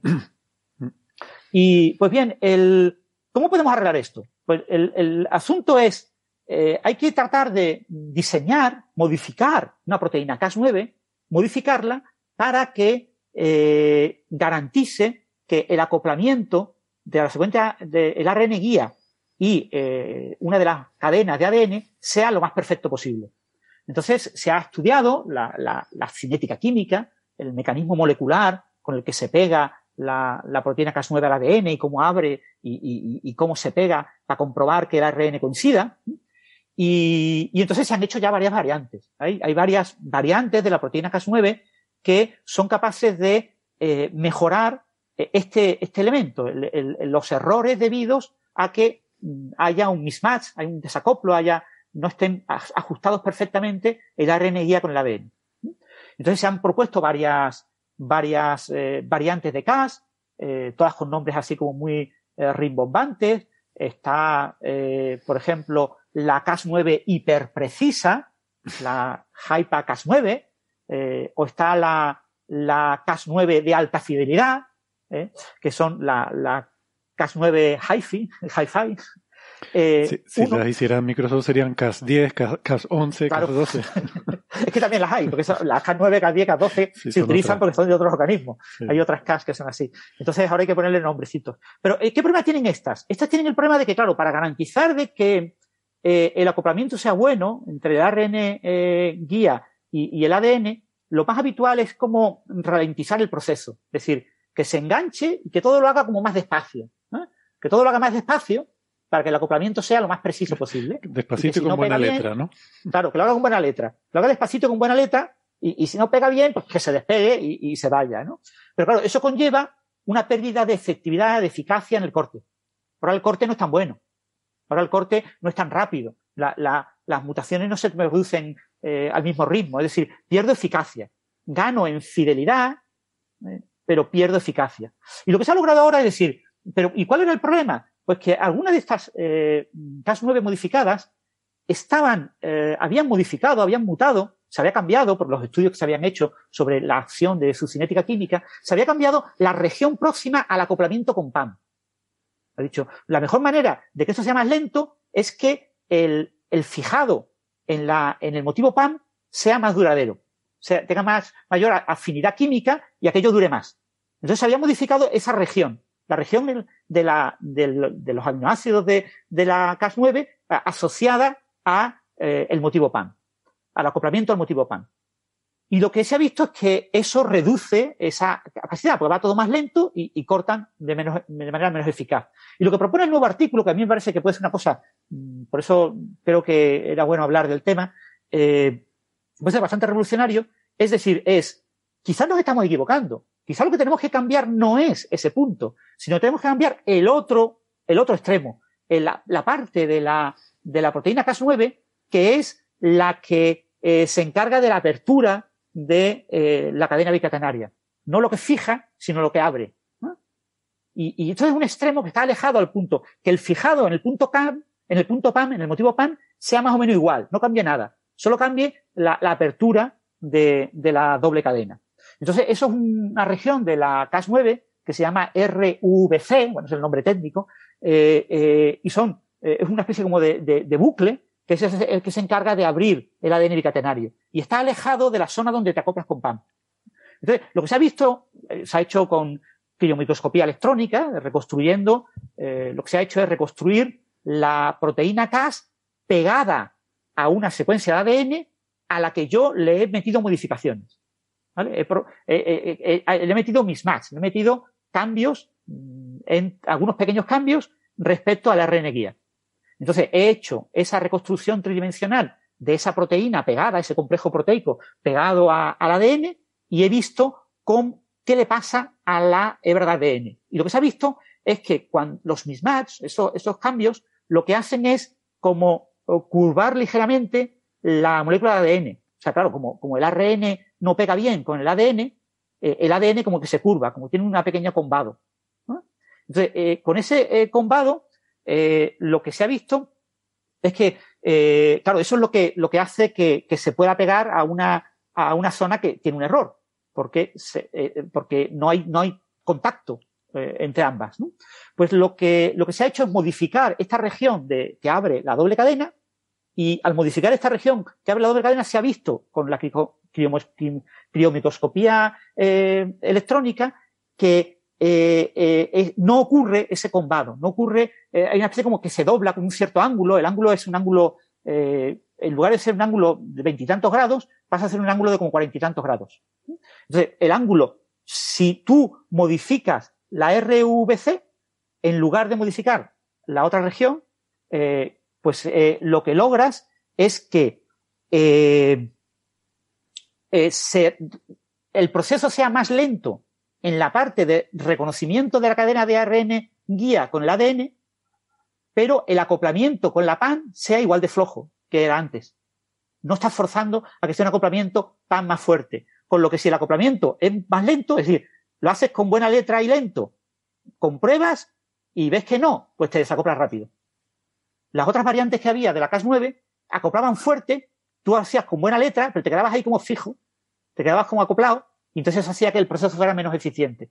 Entonces, lo importante es que se desacople cuando tenga que desacoplarse lo más rápido posible, como una normal, y que, eh, pero que en el proceso de unión, eso que se abre la doble cadena y pones el ARN guía encima, que eso sea lo más recto posible, las dos moléculas, para que el acoplamiento sea sin ningún tipo de, eh, digamos, nada que se curve. No haya nada que se curve un poquito que haga que pueda falsamente crear que estás unido. Entonces, ¿eso qué ha permitido? Pues ha permitido una, una Cas9 que aparentemente es mucho menos susceptible a errores. En el artículo estiman que es 400 veces menos susceptible a errores. Es decir, el número de errores de, mutaciones no deseadas con esta nueva eh, Cas9 a la que han eh, bautizado Superfi, eh, Superfidelity, la superfiel o, o superfidedigna, no sé cómo traducirlo, y esta nueva tiene esa ventaja. reduce muchísimo los errores porque el, proceso de, de, unión del guía al ADN ocurre con un ADN muy recto, porque han modificado la otra parte, como que están sujetando, entonces no deja que se curve el ADN, lo mantiene como más recto, como si le hiciera una tensión mecánica que lo hiciera más rígido, y eso hace que acoples perfectamente con el ARN guía, y si no coincide, pues eso no se mantiene. Eso, eh, y eso no se mantiene, eso genera unas fuerzas mecánicas. Todos estos procesos en detalle a nivel físico no se conocen, ¿eh? pero eh, debe haber algún tipo de fuerza mecánica que hace que se, que se despegue, y cuando se despegue, como la parte pan es floja, pues se despega rápidamente y ya busca otro sitio. Mm. Y, entonces se ha obtenido una, una CAS 9 que es muy prometedora para eh, lograr una mayor fidelidad y reducir estos errores en mutaciones no deseadas en las técnicas convencionales de CRISPR-Cas, ¿no? O sea que en, en, la gente que trabaja en este tipo de temas está bastante sorprendida y, considera que esto es una revolución en ese tipo de técnicas. Bien, bien. Y es un cambio relativamente pequeño, porque se han tocado algo así como eh, tres, siete, siete aminoácidos. ¿eh? Solamente se han tocado siete aminoácidos para hacer este cambio. Y, la clave del cambio es eso, es, eh, es poder ver tridimensionalmente en detalle la molécula con el ADN acoplado casi átomo a átomo, que es lo que permite la criomicroscopía electrónica. La resolución que se ha alcanzado pues era de, de 2,8 3,6 angstroms, ¿eh? es decir, los dos átomos de, de, resolución. Es muy, una resolución muy buena. Con lo que eh, poder ver esa estructura es lo que ha ayudado a diseñar adecuadamente cuál era la mutación que había que hacer para lograr que se mantuviera más rígida eh, esa molécula de ADN eh, una vez estaba abierta. Muy bien, pues muy prometedor todo esto. Aunque al final siempre hay que recordar que estamos hablando de lo, que tú puedes hacer con este tipo de técnicas es siempre modificar ADN de células en un laboratorio, eh, in vitro. No, tú no puedes coger una mutación y propagársela a un ser humano completo, salvo que lo hagas a partir de un embrión, ¿no? Que fue precisamente la del este doctor G en China, ¿no? Tan, tan controvertido. Sí, bueno, en ratones se ha hecho in vivo también. En ratones se ha, lo pasa claro, tú puedes hacerlo con un tejido, ¿vale? O sea, mm. tú puedes, eh, hay, hay el, Usando un virus como vector, ¿no? Para claro, usas un virus que, que ataque un, un, cierto tipo celular y que, y que lleve este tipo de proteínas. Una de las desventajas que tienen estas proteínas es que son proteínas gordas, son proteínas grandes. Entonces no caben en cualquier sitio. Una de las cosas que se está intentando también investigar es cómo reducir el tamaño de las Cas9 para que sean mucho más pequeñas y, y poder vehicularlas más fácilmente, porque hay vehículos muy eficientes que no permiten una molécula, esto es un complejo proteico, son varias proteínas pegadas, además con la RNA guía, con un ADN de referencia, con, tienen muchas cosas y, y eso hace que... que al, al, final es como la gente que diseña telescopios espaciales. Dice, tiene que caber en la cofia del cohete. Pues claro. mismo, ¿no? Me tiene que caber dentro del virus que voy a meter para... Sí. Bueno. Y, y, después otro punto importante, que es el futuro de este tipo de técnica, que será lo que revolucione a las CRISPR-Cas, que es el tema de que ahora mismo toda la reparación, o sea, lo que tú haces es cortar. Tú tienes unas tijeras, unas tijeras muy selectivas que cortan en un punto muy concreto, pero nada más que cortan. La, la célula tiene que reparar eso. Entonces, eh, tú puedes ayudar a la reparación ofreciendo un ADN que se utilice como referencia para la reparación, puedes, puedes ayudar con ciertas cosas. Pero lo ideal sería tener toda la maquinaria. Tener las tijeras y la máquina reparadora. Y eso es un tema que se está trabajando y probablemente sea la siguiente revolución en ilusión génica, eh, que será el descubrimiento de cómo hacer eso de manera súper compacta, eh, tener todo, tener la cortadora y la reparadora, eh, que una vez que se fije ahí, corte y repare quedándose ahí y una vez que ya reparado se vaya. Eso sería lo ideal y eso ahora mismo es, es futurología, esto es, pura especulación que se pueda llegar a hacer algún día. Pero bueno, nadie pensaba que se pudieran hacer unas tijeras tan precisas. Así que, y la célula lo hace. O sea, si la célula lo hace, ¿por qué no vamos a ser nosotros capaces de construir la maquinaria molecular, ese robot molecular que haga todo eso? Y eso sería lo ideal y lo maravilloso. Muy bien. Pues nada, siguiente tema. La semana pasada habíamos estado hablando de cosmología a raíz de un artículo que, que no recuerdo ahora quiénes eran, eran tres autores, no recuerdo los dos primeros, pero el, el, tercero, que era un poco el jefe del grupo, era Niels Turok. Y eh, bueno, era esta idea que de hecho ya habíamos comentado en un episodio anterior de un universo cíclico eh, con Big Bang, Big Crunch, que um, había salido en los medios de comunicación como un uh, universo simétrico al nuestro que va hacia atrás en el tiempo y tal. Eh, y entonces les contamos toda la historia de, de que eh, Steinhardt, un colaborador de Turok, eh, pues mmm, resulta que se habían visto involucrados en una cierta polémica en 2018 cuando publicaron un artículo en una revista de divulgación en la que criticaban muy fuertemente el paradigma de la inflación, bueno, con, con una investigadora joven que se llamaba Illa, Ana Illa.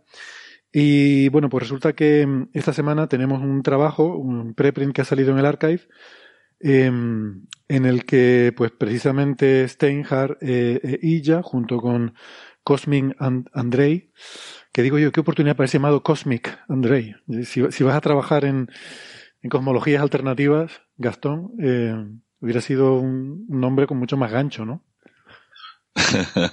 sí, este muchacho estaba llamado a ser eh, cosmólogo.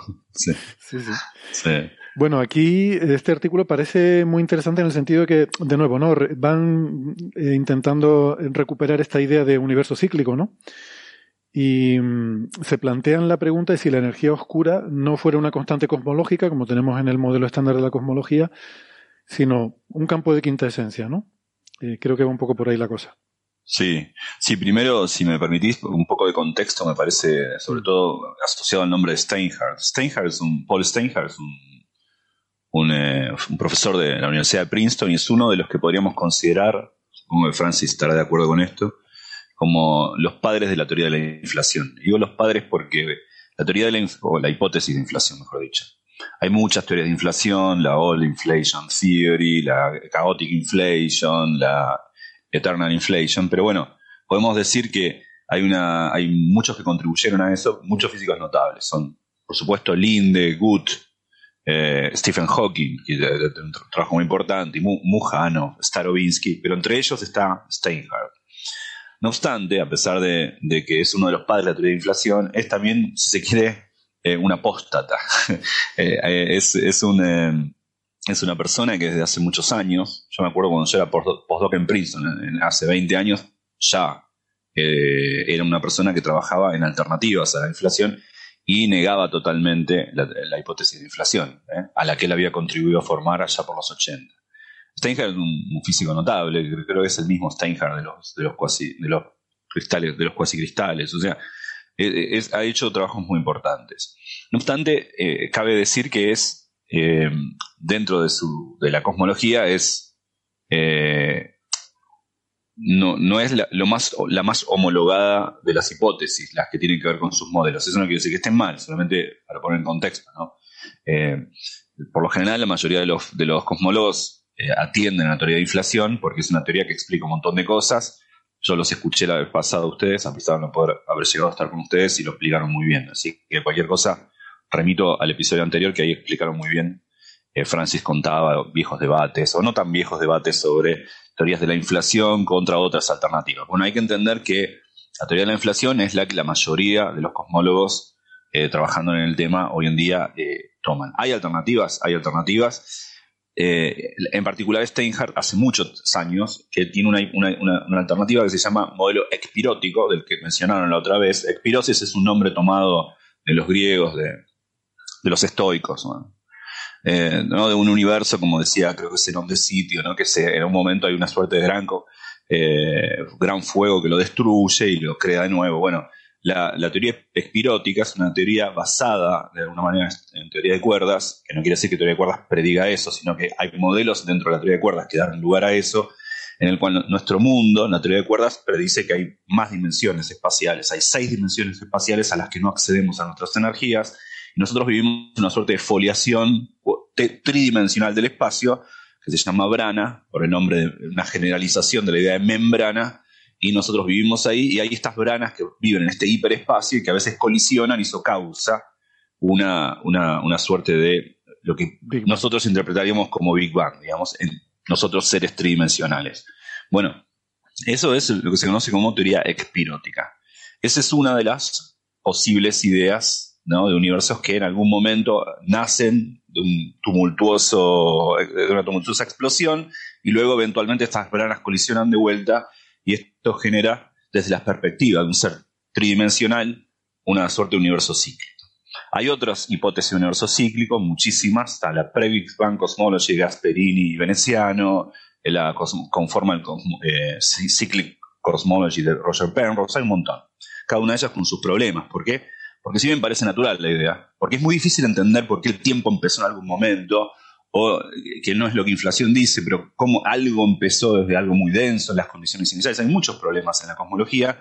Entonces parecería natural decir, bueno, no, el universo siempre existió, uno se olvida los problemas del origen, pero en algún momento hubo una suerte de fase previa de contracción, un rebote, y luego el universo en expansión es el que vivimos nosotros.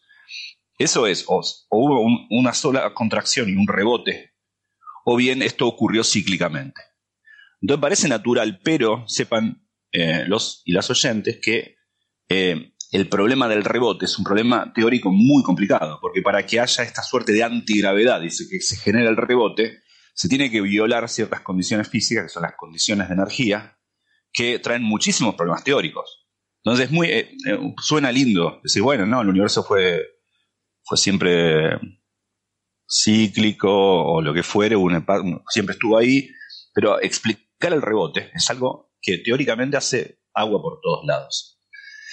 y si no, y si no hay, hace agua, si no tiene problemas teóricos, tiene problemas de naturalidad. Es decir, hay que hacer un fine tuning, un ajuste fino de las variables para que eso se dé, que es, muy poco natural, es tan poco natural como cualquier otra cosa. Entonces, eh, cualquier otro problema puede tener las condiciones iniciales, que es el problema que querés resolver. Entonces uno termina resolviéndolo con un modelo que tiene el mismo problema.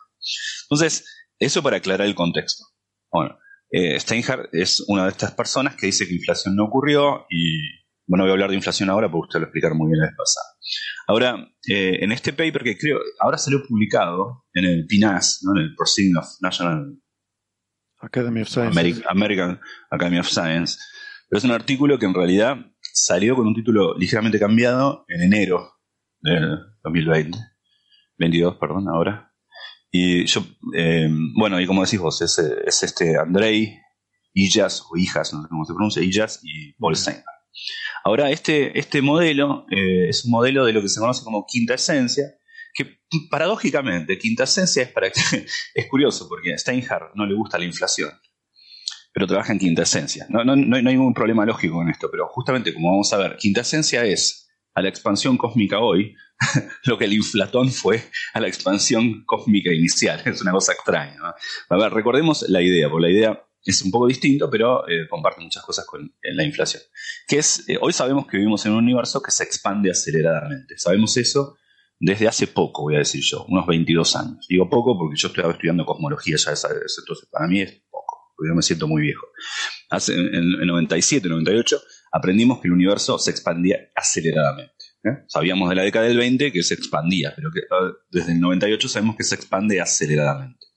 ¿Qué es lo que compele al universo a expandirse aceleradamente? No lo sabemos con certeza.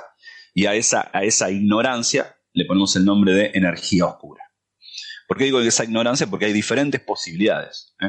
Hay una muy natural del punto de vista eh, clásico, pero cuando uno lo mezcla con mecánica cuántica tiene problemas de naturalidad muy grandes, que es el, problema, el suponer que no, el universo se expande aceleradamente porque las ecuaciones de Einstein lo dicen. De hecho, la versión corregida de la teoría de la relatividad no aquella de noviembre de 1915, sino la de febrero de 1917, Einstein escribió un término adicional, el famoso término cosmológico, que de hecho da cuenta de la expansión acelerada del universo.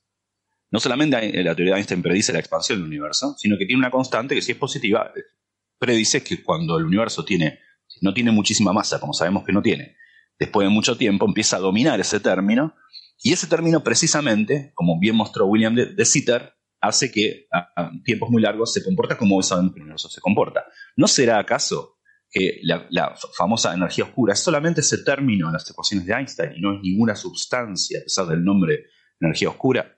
Bueno, podría ser el caso, pero hay, hay un problema que es que la expansión del universo, la aceleración es muy pequeña.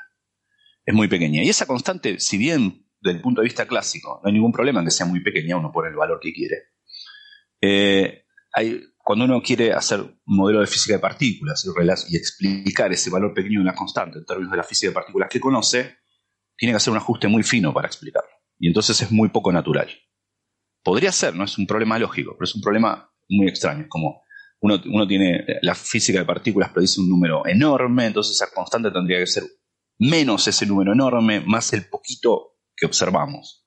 ¿eh? Imagínense, la predicción teórica dice que el universo se tendría que acelerar con un, con un número 7.654 millones, pero observamos 1. Bueno, entonces hay una constante que es menos 4.650 millones más 1 para explicar eso.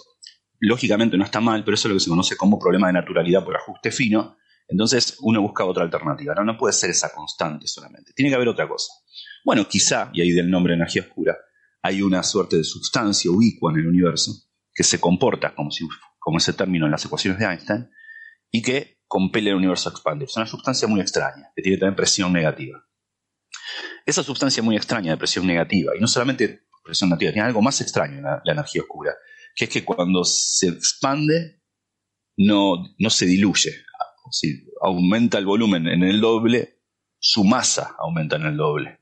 Su densidad permanece constante o casi constante. Eso lo hace más extraño, ¿no?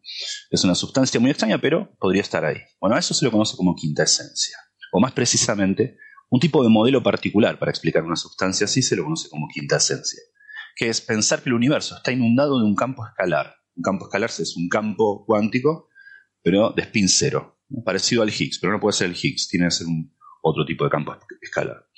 Hay un campo escalar que eh, está como en equilibrio, no se mueve mucho. Podría fluctuar, pero no está fluctuando mucho. Si lo, yo lo excitase, podría fluctuar. Tiene la posibilidad de fluctuar, por eso es un campo y una constante. Tiene esa potencialidad. Pero está, está en un valor de energía muy alto, pero fluctuando muy poco. Cuando vos llenás el universo de un campo ubicuo en todos lados, que está fluctuando muy poquito comparado con la energía que tiene potencial, se comporta en las ecuaciones como aquella constante que Einstein había puesto. No es una constante puesta ad hoc, a mano, sino es un campo, una sustancia, que bien podríamos excitar mucho, pero no estamos excitando mucho. Estamos quietos y está fluctuando muy poquito. Eso hace que el universo se expanda aceleradamente como hoy observamos. Esa, esa la, hipótesis de existencia de esa sustancia, de ese campo, es lo que se conoce como energía oscura. O, ahora, cuando uno la aplica para explicar la, expansión del universo hoy en día y no aquella de inflación, recibe el nombre de quinta esencia, porque es un nuevo campo, es una nueva, no es quinta esencia porque no es ninguna de las cuatro fuerzas fundamentales que conocemos, sino una nueva, una quinta esencia, en famosa remisión a quinto elemento, vamos a sacar eso, un nombre fancy para algo tan simple como un campo escalar.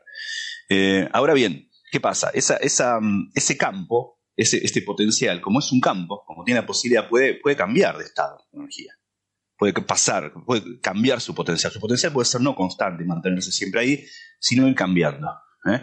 Ahora, si cambia ese potencial, es como cambiar de golpe la constante cosmológica en las ecuaciones de Einstein, porque este campo se comporta como una constante, pero ahora que puede cambiar, no es una constante. Es algo que puede por un tiempo mantenerse constante y de repente cambiar a un estado de energía menor. Eh, mis amigos chilenos se ríen de que gesticulo mucho y esto para Coffee Break no es bueno, porque quien lo ve en YouTube está muy bien, pero quien no, yo me apoyo mucho en mis gestos. Entonces, señor oyente, señora oyente, mírenos en YouTube porque no va a entender esta explicación.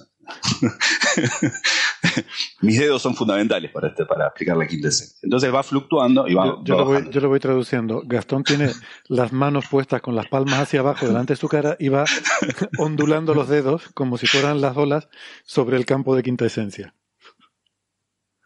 Voy a hacer una nota al pie nada más voy a hacer una nota al pie. Un colega mío, Mauricio Leston, un personaje increíble, eh, una vez teníamos que firmar unos papeles y me dijo, esto no tendría que ser en YouTube, falsifica mi firma porque yo estoy de viaje. ¿Cómo falsifico tu firma? Mandame un scan. No, es que no puedo mandarte mi firma escaneada, pero es muy fácil. Eleva la, la para arriba, gira para la izquierda, me quería describir un tipo totalmente loco.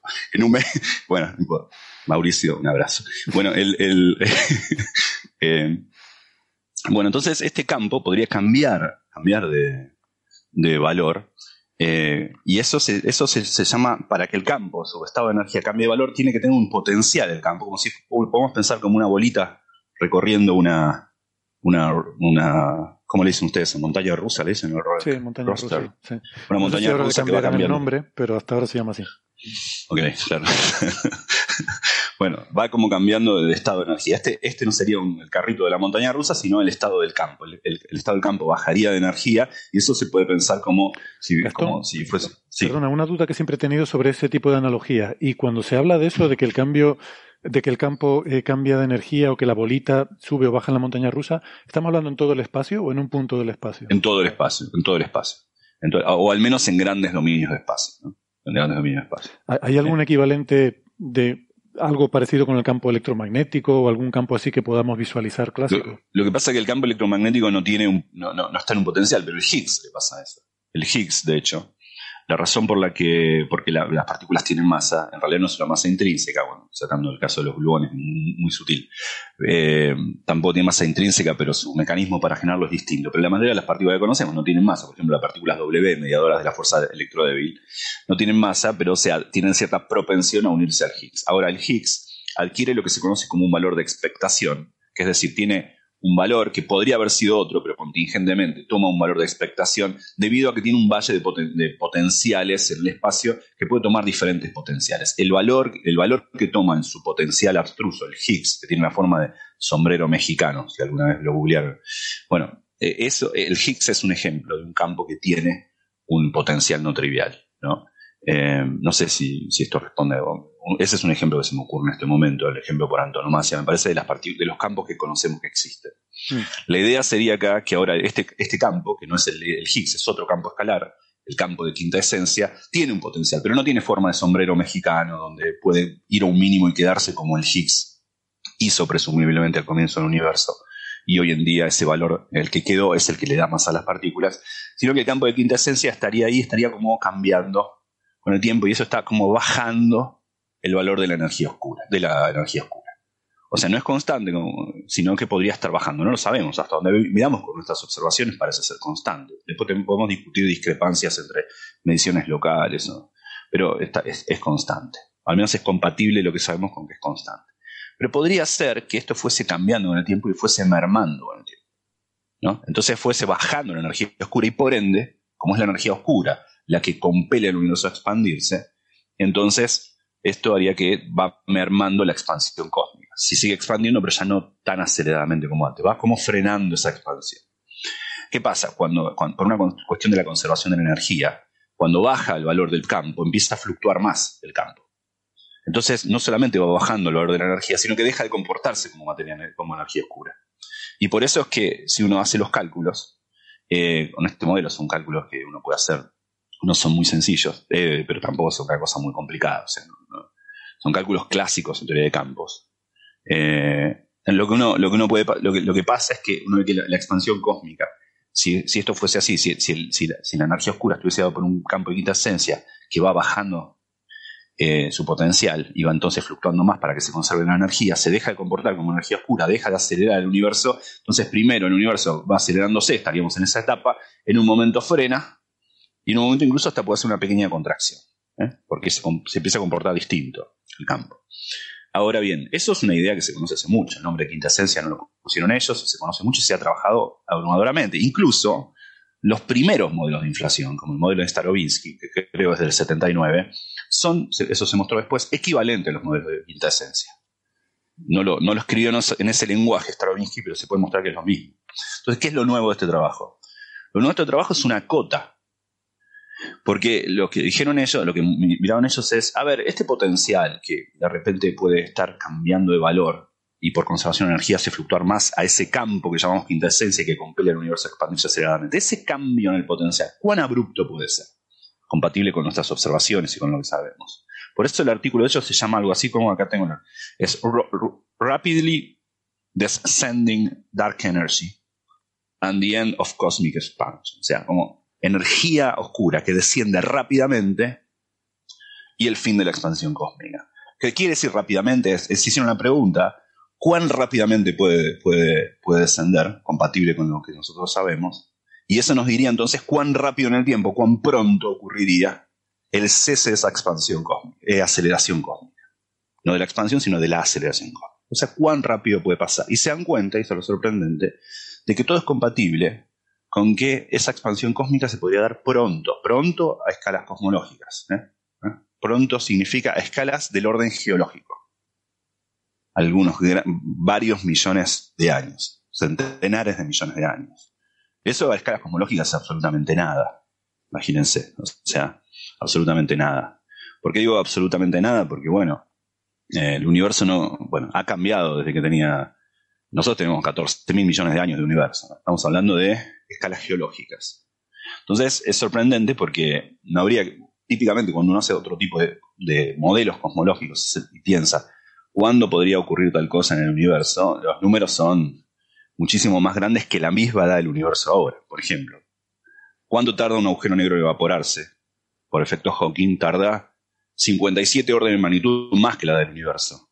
No, no se evaporó ninguno todavía. Entonces, esos son los órdenes cosmológicos de algunas preguntas cosmológicas. Entonces, esto es de escalas geológicas, o sea que quiere decir que uno espera 100 millones de años, eh, mil millones de años, y en mil millones de años, el universo, según este modelo, podría estar perdiendo su aceleración cósmica. Podríamos estar en una fase que no es. Que, y esto es importante porque muchas veces nos hacemos preguntas, ¿no? ya no solo de cómo ha sido el universo, como la cosmología del universo temprano, sino de cómo será el universo. Esa pregunta también válida, y a veces creemos que el universo va a terminar en una etapa de una muerte térmica, donde si la expansión cósmica acelerada sigue por siempre, las regiones del universo distante estarán causalmente desconectadas. Bueno, entonces eh, esto habla de que el futuro del universo podría no ser así, podría no perder la, relación causal entre, no sé, M87 y nosotros, el universo remoto. Eh, bueno, ese es un poco, un poco el, resumen de, esta idea, de, lo sorprendente de cuán rápido puede variar. Si, alguien ingenuamente hubiesen dicho, a ver, ¿cuándo crees vos que eh, si, existe, si el modelo que explica la expansión acelerada del universo es un modelo de quinta esencia, ¿cuándo esperás vos que esa transición de fase, una, una, etapa no acelerada, puede ocurrir? La respuesta ingenua por, por, cuestiones de orden de magnitud hubiese sido muchísimos órdenes de magnitud más. Ellos encuentran que es probable que se dé antes. Eh, no sé si eso, eh, un poco, eh, hay muchas otras cosas que decir de este, de este trabajo, pero ese sería como una suerte de epítome de lo que encuentran Steinhavijas y mm. Andrei. Yo, sigo teniendo dudas con los campos cuánticos, ¿no? en particular, el significado del potencial de un campo. Supongo que esto es algo que se da en física teórica y que yo no estudié. No, no, entiendo muy bien el concepto, o sea, entiendo el potencial de un campo como la capacidad de eh, transferir energía a una partícula con una cierta carga de ese campo, ¿no? Em, ¿qué, qué, significa en este contexto? claro, o sea, la analogía, voy a hacer una analogía con física básica, pero la analogía es muy buena, porque de hecho las ecuaciones son muy parecidas. Imaginémonos, eh, imaginemos que estamos, tenemos un resorte con una masa colgando. Tenemos un resorte, una masa colgando y tenemos el resorte estirado que mide 50, 50 centímetros o algo así. Ahora ponemos la bolita arriba de la mesa y el resorte se contrajo, no está en su máxima extensión, se contrajo. Por una razón contingente ponemos la bolita arriba de la mesa, el resorte está más, corto. Claro, si yo corro la mesa, la bolita cae y el resorte se estira hasta cierta escala. Eh, la situación de la bolita arriba de la, arriba de la mesa podemos pensar en esas situaciones un poquito, un poquito inestable, que mientras no se mueva mucho la mesa está ahí, pero si mueve un poquito la mesa cae. Eh, eso sería como, podemos pensar que la posición de la bolita es como el valor del campo. Entonces, cuando está arriba, está en un, en un, en un, en un estado de equilibrio que es un poco, eh, es un equilibrio inestable o metaestable. Puedo sacudir un poco la mesa y va a caer a otra situación. Entonces, la, ahí hay una energía potencial está, hay un montón de energías potenciales ahí. Por ejemplo, está la, energía potencial eh, gravitatoria, que es la potencialidad de la bolita a caer a otra, otra, a otra altura. Está la, la, energía potencial de la compresión del cilindro, del, del, eh, resorte. Digamos, eh, está la energía cinética que adquiere la bolita cuando está cayendo y luego frena por la otra y queda oscilando eso, ese tipo de ecuaciones de un, sistema tan simple como ese es exactamente las ecuaciones que cumple el campo de quinta esencia. Exactamente igual. Eh, o por ejemplo una bolita que va cayendo, va cayendo por una pendiente, como, una, como una, un carrito de una montaña rusa, en un momento eh, va, va, cayendo, va bajando, va bajando su, su, energía potencial, pero el precio a pagar es adquirir más velocidad, aumenta su energía cinética, y entonces llega abajo al, al valle de la, de la, de la montaña rusa con muchísima energía cinética y poca energía potencial. Bueno, el campo podría estar haciendo eso. Cuanto más energía potencial tiene, la energía potencial del campo es la que le da su poder de expansión, de aceleración cósmica. Si el campo se, si el campo se está moviendo mucho, está como, como el carrito de la, montaña rusa en la parte de abajo, tiene poca energía potencial, pero mucha energía cinética, porque abajo pasa muy rápido entonces, el, campo no se comporta como algo que va a generar una expansión cósmica acelerada. Lo hace cuando está casi quieto. Entonces, cuando está arriba, eh, se comporta, el, campo tiene un cierto valor de energía y se comporta como, como que está expandiendo el universo aceleradamente. Como, eh, luego baja, pero empieza a fluctuar más. Es como el análogo, es como baja el carrito, pero va más rápido. Baja el campo, el valor del campo, pero empieza a fluctuar más. Bueno, bajó la energía potencial, o sea, bajó su poder de aceleración del universo, pero encima empieza a fluctuar más. Y cuando un campo fluctúa, ya no se comporta tanto como una constante que compele el universo a expandirse. Entonces esos cambios de estado se parecen mucho a una, bolita cayendo por un, por un valle, porque las ecuaciones son, repito, las mismas. Y entonces esa, potencialidad de estar de un estado eh, alto en un campo eh, es, muy parecido a la potencialidad de un carrito de la, montaña rusa de estar en un estado muy alto de la, de la montaña rusa, ¿no? Es la posibilidad de que si lo suelto va a caer a un valor más bajo, pero ir más rápido. Bueno, el campo hace eso, va a un valor más bajo, pero fluctúa más rápido. Eso es lo que hace. Lo que hace. Ahora, eh, quiero hacer una aclaración que también aparece en este paper, porque hay otra posibilidad con los campos eh, y, y relacionados con la expansión cósmica. Esto que estoy describiendo es algo totalmente clásico, del punto de vista, aunque estemos hablando de campos, es teoría clásica de campos. Es decir, estoy hablando de una dinámica con analogías, digo, las ecuaciones se parecen mucho a las de una bolita cayendo por, un, por un, eh, una montaña rusa. ¿no? Pero- Son las, pero- las ecuaciones clásicas de campo, no es teoría cuántica de campos. Vale, pero Ahora antes bien. de que hagas esa Sí. aclaración y vayas a la teoría cuántica, sobre esa analogía, a mí me gustaría también hacer otra aclaración anterior de lo que yo entiendo que es. O sea, en esa analogía, la, partícula, la, la bolita que cae es el, representa el propio campo, no es lo que haría una partícula en ese campo. No, no, no, no, es, es- representa al, al propio campo, es el estado de todo el campo en toda es. una región del universo, lo suficientemente grande como decir en todo el universo. ¿eh? Es, es- la analogía no es, eh, es, es sutil, porque Sí, es que, quería el- el aclararlo caso- porque esto- estoy claro. seguro, es un poco confuso y estoy seguro que la gente Sí. cuando piensa en la bolita va a pensar que eso es una partícula sujeta a la No, acción del claro. campo. no, es si se quiere el estado, el estado de energía del conjunto de todas las de las partículas que componen ese campo. ¿no? Eh, entonces, en este moverse del carrito en la, en la- en la montaña rusa, en mi analogía, el moverse no es en el, no es en el espacio físico, sino en, el, en, en lo- en los valores que adquiere el campo. digamos, ¿no? Sí, entendido. Ese es el problema siempre con los campos cuánticos, con el tema de la partícula. ¿no? Hay gente que dice que lo que existen son las partículas y, y que los campos es un objeto matemático para describir las partículas. Y claro, el problema es que estamos hablando aquí, estamos hablando de, de- de estados del campo en estado eh, de vacío. Es decir, los campos tienen estado de vacío y estado de partícula. La- las partículas se construyen a partir de un vacío estable. Si tú tienes un, un mínimo en el potencial, si tienes un vacío estable eh, en ese mínimo del campo, sobre ese puedes construir estados de tipo partícula, que son como vibraciones del campo alrededor de ese estado mínimo. Pero ¿qué pasa si tienes un- un máximo? Si tienes un máximo del potencial, ahí tú no puedes construir un estado de tipo partícula. Porque si construyes un estado de tipo partícula, sería un taquión. Sería una partícula que se movería más rápido que la velocidad de la luz, no puede existir. Eh, violaría la causalidad, eh, tiene muchísimos problemas de inestabilidad. Eh, un máximo en el potencial es inestable. Entonces, ¿qué hace el campo? El campo está en un estado de vacío en el máximo. Como, está en un máximo, no está en el vacío, el, mínimo está aquí debajo, el, vacío está arriba. Pues como está arriba, tiene mucha energía. El campo tiene mucha energía, pero está en un estado en el que no, de vacío, en el que no hay partículas. Tiene que moverse, porque tiene que caer. Entonces, si, si tiene un estado de menor energía, tiende a caer eh, por ese potencial hasta llegar al estado de mínima energía. Entonces, eso es lo que hace el campo, ¿no? Lo está comentando Claro. ¿Y cómo se Gaston, para que haya comunica- ese efecto de expansión, necesitas que eh, eh, en ese máximo sea muy plano.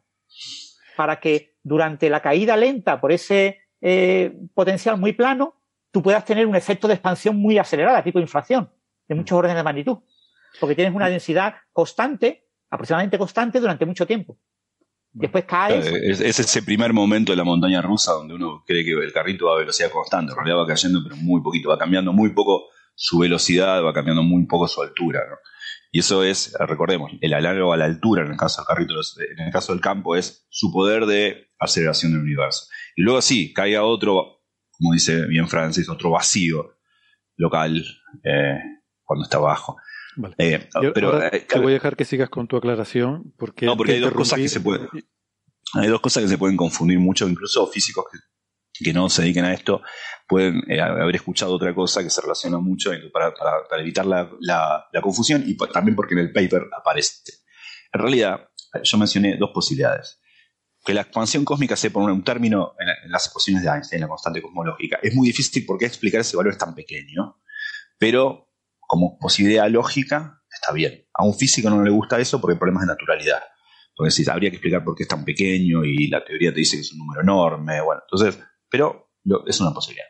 La otra posibilidad es la que acabo eh, de contar, la de la quinta esencia. La expansión no es una constante, es un campo ubicuo que llena todo el universo, que está en una dada situación y, clásicamente va decayendo a otra situación y va cambiando. Eso podría cambiar entonces la expansión que este campo propina sobre el universo. Ahora, hay otra posibilidad también relacionada con campos, por- por eso es posible la confusión, que es eh, el campo está en una situación, está fluctuando, está una, una dada energía, está generando la expansión cósmica y abruptamente, por efecto túnel cuántico, pasa a otra situación.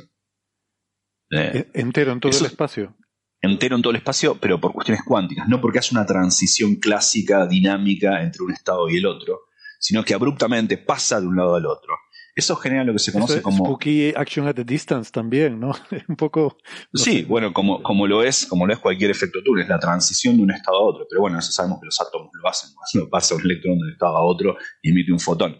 Bueno, si es así, el, estado está, eh, así como un electrón está en un estado, de repente puede hacer emisión, pasar a otro estado y emitir algo. Bueno, el campo, los campos también, no solamente los electrones pueden hacer eso, sino todo, efecto, todo, todo objeto cuántico, en particular los campos que esté en el universo generando la expansión cósmica. Ahora, para que eso tenga que pasar, significa que tiene que haber un estado de menor energía al cual hacer la transición. Pero bueno, puede pasar que el campo que está hoy en día propinando la expansión cósmica del universo está en un estado de energía que no es su máximo y que de repente hay otro estado de energía menor que por un tiempo va a estar en uno y de repente va a ser un salto cuántico. Ya no una transición clásica dinámica de uno otro, sino un salto cuántico.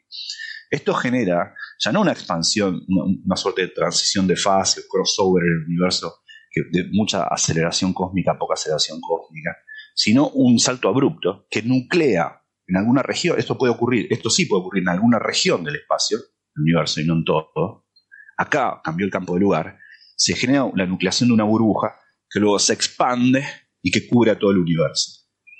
Entonces nosotros, por ejemplo, estamos acá, estamos en una situación donde el universo está expandiendo a esta aceleración, estamos felices, no sabemos por qué pasa, pero estamos viendo eso, bueno, el universo es así, sé Ahora, a una 7 megaparsec de distancia, hay una nucleación de una burbuja de vacío menor, es decir, el campo en, ese, en esa región del espacio hizo una transición cuántica a un valor menor, esa región del universo se empieza a acelerar más lento, y, pero esta burbuja se expande y está como contagiando ese acelerar más lento a todo, a todo el resto del universo, en un momento esa burbuja nos llega a nosotros, destruye la parte del universo en el que estamos. Eh, ese, tipo, ese tipo de transiciones se, estudiaron incluso antes. Eh, ese, tipo de instantones se llama.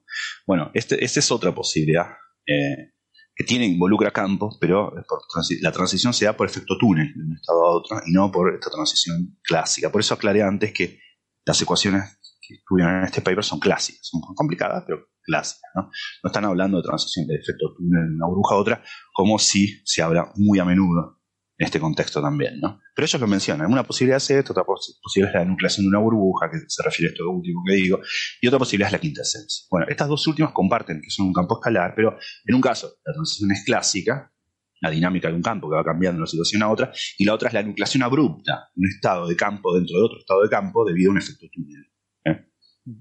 Sí, en esas burbujas, las burbujas se crecen a la velocidad de la luz en el vacío, con lo que crecen relativamente lentamente. Entonces, lo más natural es que si ha ocurrido la fluctuación en un punto, pues haya otros puntos del espacio-tiempo donde también esté ocurriendo, otros puntos del universo.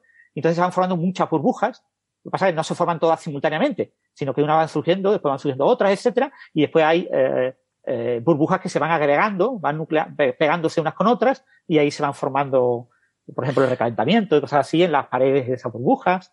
O sea, entiendo que la formación de una burbuja que se expanda a la velocidad de la luz es porque ha habido una transición en un punto de esa burbuja y esa transición induce en los puntos de alrededor una transición a un estado de energía menor, por tanto más favorable energéticamente, y eso induce en los puntos vecinos el también caer, ¿no? Es como que les da envidia y, uy, si ese está más relajado, yo también, es verdad, yo también puedo poner así. Y entonces a la velocidad de la luz se van eh, propagando. Sí, es parecido a lo que pasa cuando abrimos una cerveza. No, de verdad. no, de hecho es, lo mismo. Sí, la física de la burbuja es la misma.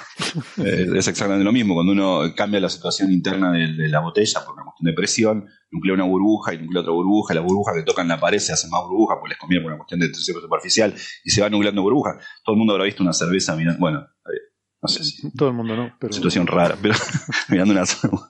y, ve que de repente hay un puntito donde empiezan a salir muchas burbujas de ahí, no entienden por qué. Bueno, la, dinámica de las burbujas es muy parecida en inflación. sí, yo, me refería al crecimiento de la burbuja, ¿no? O sea, al paso de, de, una fluctuación cuántica en un punto a expandirse. O sea, lo, que estoy intentando eh, meterme en la cabeza es cómo es, o, qué, cómo es el proceso por el cual eh, una fluctuación cuántica en un punto que provoca un cambio en el potencial de ese campo se extiende, se contagia a los puntos vecinos, ¿no? que supongo que Sí. es simplemente eso, que es un paso a un estado de energía menor y Sí. que de alguna forma lo induce en los puntos que hay alrededor, ¿no? Sí, está favorecido, ¿no? Que el, el sistema vaya a un estado de menor energía si lo tiene alcanzable. Entonces, en esa frontera va, va expandiéndose la burbuja porque va pasando el, el falso vacío que hay fuera de la burbuja, se va convirtiendo en vacío verdadero conforme la burbuja se va expandiendo. Se va expandiendo. Sí, an- antes con, antes con, como, to- como se dice por ahí, grandes poderes vienen con grandes responsabilidades. Hace, mucho, hace muchos años, con José Delstein, habíamos usado esta magia, este poder de los campos en hacer transiciones de fase de manera negativa. Nosotros somos gente negativa. Habíamos usado esto para descartar algunas teorías de gravedad, algunas teorías de gravedad con correcciones a las ecuaciones de Einstein, para decir, para mostrar que en algunas teorías estos efectos cuánticos de nucleación de burbujas son demasiado propensos, son demasiado, se- las teorías eran patológicas porque llevaban a nucleaciones de burbujas demasiado eh, ¿no? No las teorías de campos tienen estos problemas, que por efectos, a veces problemas que no ves a nivel clásico, pero cuando te preguntas qué pasa a nivel cuántico, bueno, hay teorías que nuclean burbujas en todos lados y hacen cosas raras, tú las puedes descartar por eso. Por eso aclaro que esta, eh, es un poco distinto el- los efectos cuánticos, los efectos clásicos, y esto de quinta esencia son efectos clásicos de campos en el universo. De acuerdo. Muy interesante. Para yo quedarme Lo- lo- lo tranquilo, entonces, eh, Iba a preguntarle a Gastón, ¿esto lo estudiaste en la gravedad Lovelock o no? ¿O no es ese? Sí, sí, ese, ese. Lo, lo hicimos ahí, en el- lo- queríamos ser más generales desde el caso más tratable de las teorías con, con alta Vale. curvatura, digamos. Sí, un, un artículo que hicimos hace mucho con Gomberg, Fedelstein y Jean Camaño. ¿no? Ok. Digo, por quedarme yo tranquilo, yo te interrumpí cuando ibas diciendo que había otra matización que hacer sobre la analogía de la bolita que cae por la montaña rusa, ibas a pasar al, a los aspectos cuánticos, yo te interrumpí y dije no sé qué tal.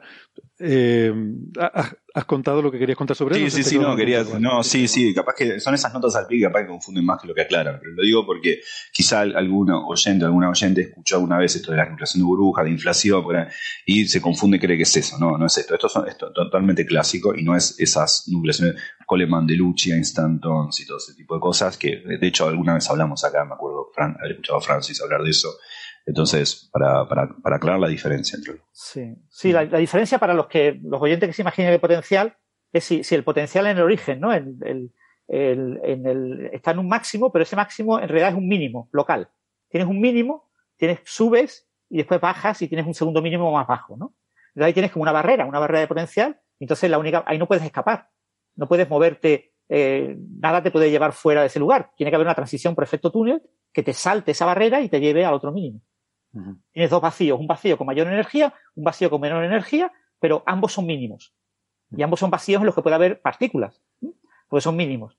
Pero eh, no, están, no están conectados porque hay una barrera que, lo, que, que está entre ellos. Que lo separa. Pues esa barrera, sea la que sea, siempre hay una probabilidad distinta de cero a que haya una transición del campo desde este mínimo de más energía al otro mínimo de menor energía. Mm. Y se llega a una transición por efecto túnel. que te Esa- lleva ahí?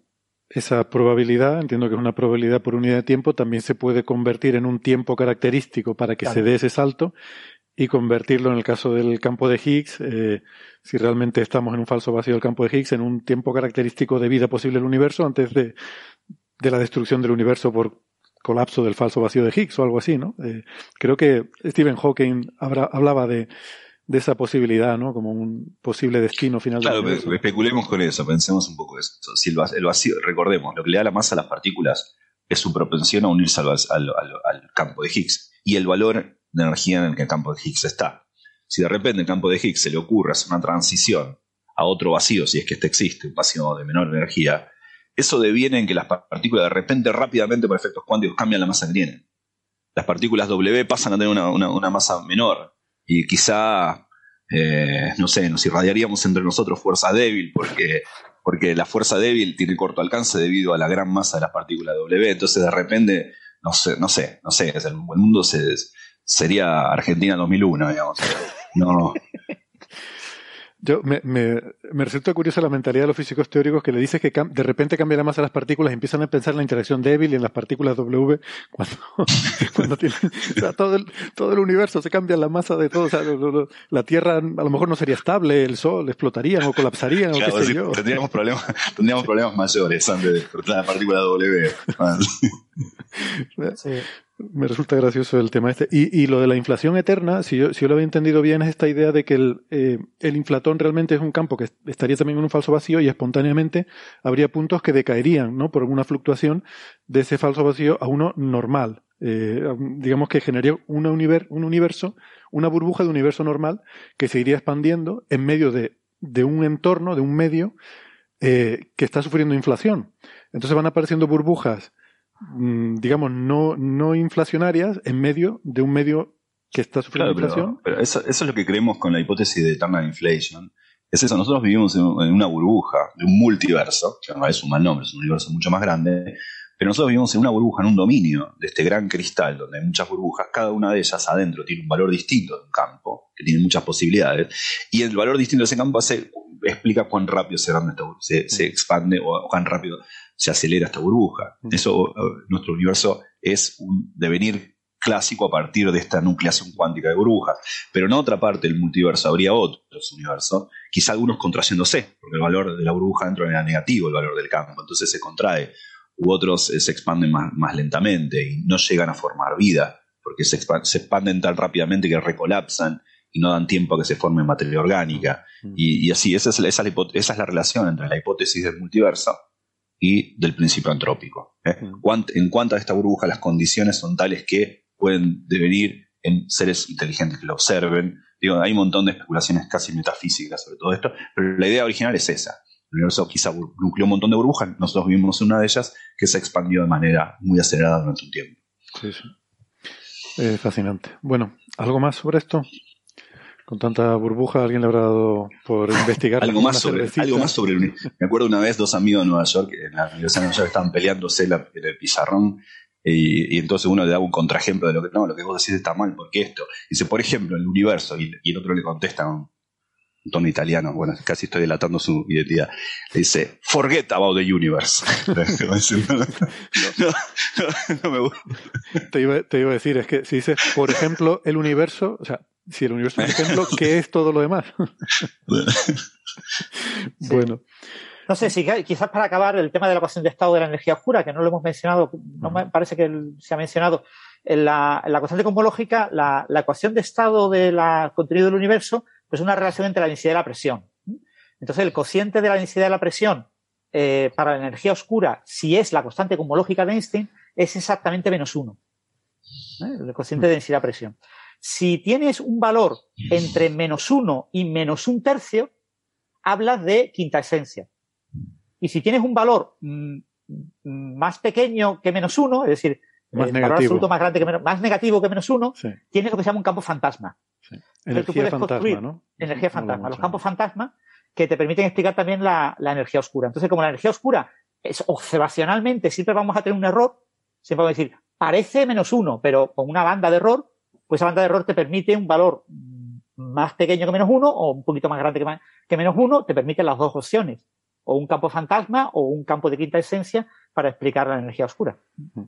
Yo, yo tengo una teoría de que eh, realmente es, es justamente eso. O sea, la, la energía oscura es un campo fantasma, un exponente menor que menos uno, eh, simplemente porque todos los demás finales del universo son demasiado aburridos.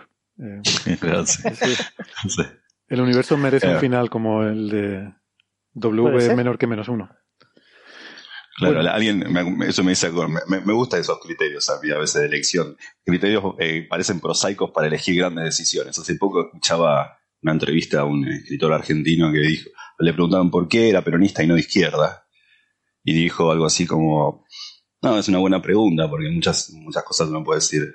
Eh, y dijo, la respuesta fue básicamente, no, porque los, se es más feliz siendo, pero como que, como que era más feliz. Me gustaba la respuesta prosaica, la de uno podría decir, bueno, vamos a hablar de dialécticas, de materialismo racional, pero no, no, porque se es más feliz, diciendo, Sí. pero una cuestión Bueno, pero- prosaica, sí, es más aburrido lo otro, no porque esté mal. ¿no? Eh, pero eso va en la línea de lo que tú dices de que eres optimista porque si no te pegarías un tiro, ¿no? El mundo sería demasiado... No, claro, sí, ¿no? Hay que verlo con totalmente. Yo soy, yo soy optimista, optimista porque si no me, me mato. Bueno, eh, pues vamos entonces con el siguiente tema, que, que es también muy interesante. Eh, es un artículo que tiene que ver con el papel de los agujeros negros supermasivos en sus galaxias, eh, no, iba a decir huésped, no, en sus galaxias anfitrionas.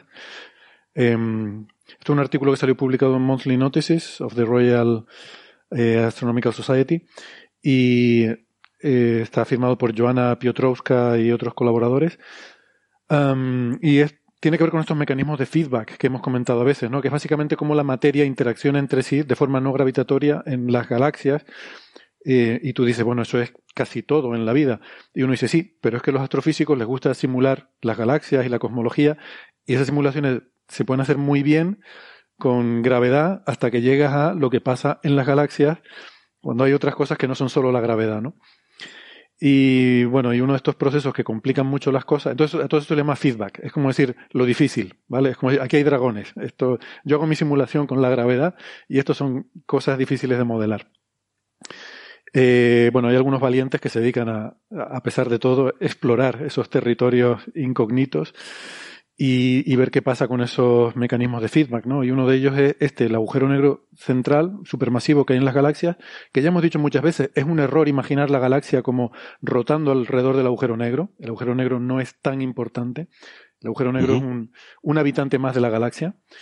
Y la galaxia rota todo en torno a sí misma, a la propia galaxia. Es toda la gravedad combinada de toda la masa de la galaxia, todas las estrellas, todo el gas, incluido el agujero negro la que hace que todo lo demás eh, orbite a su alrededor.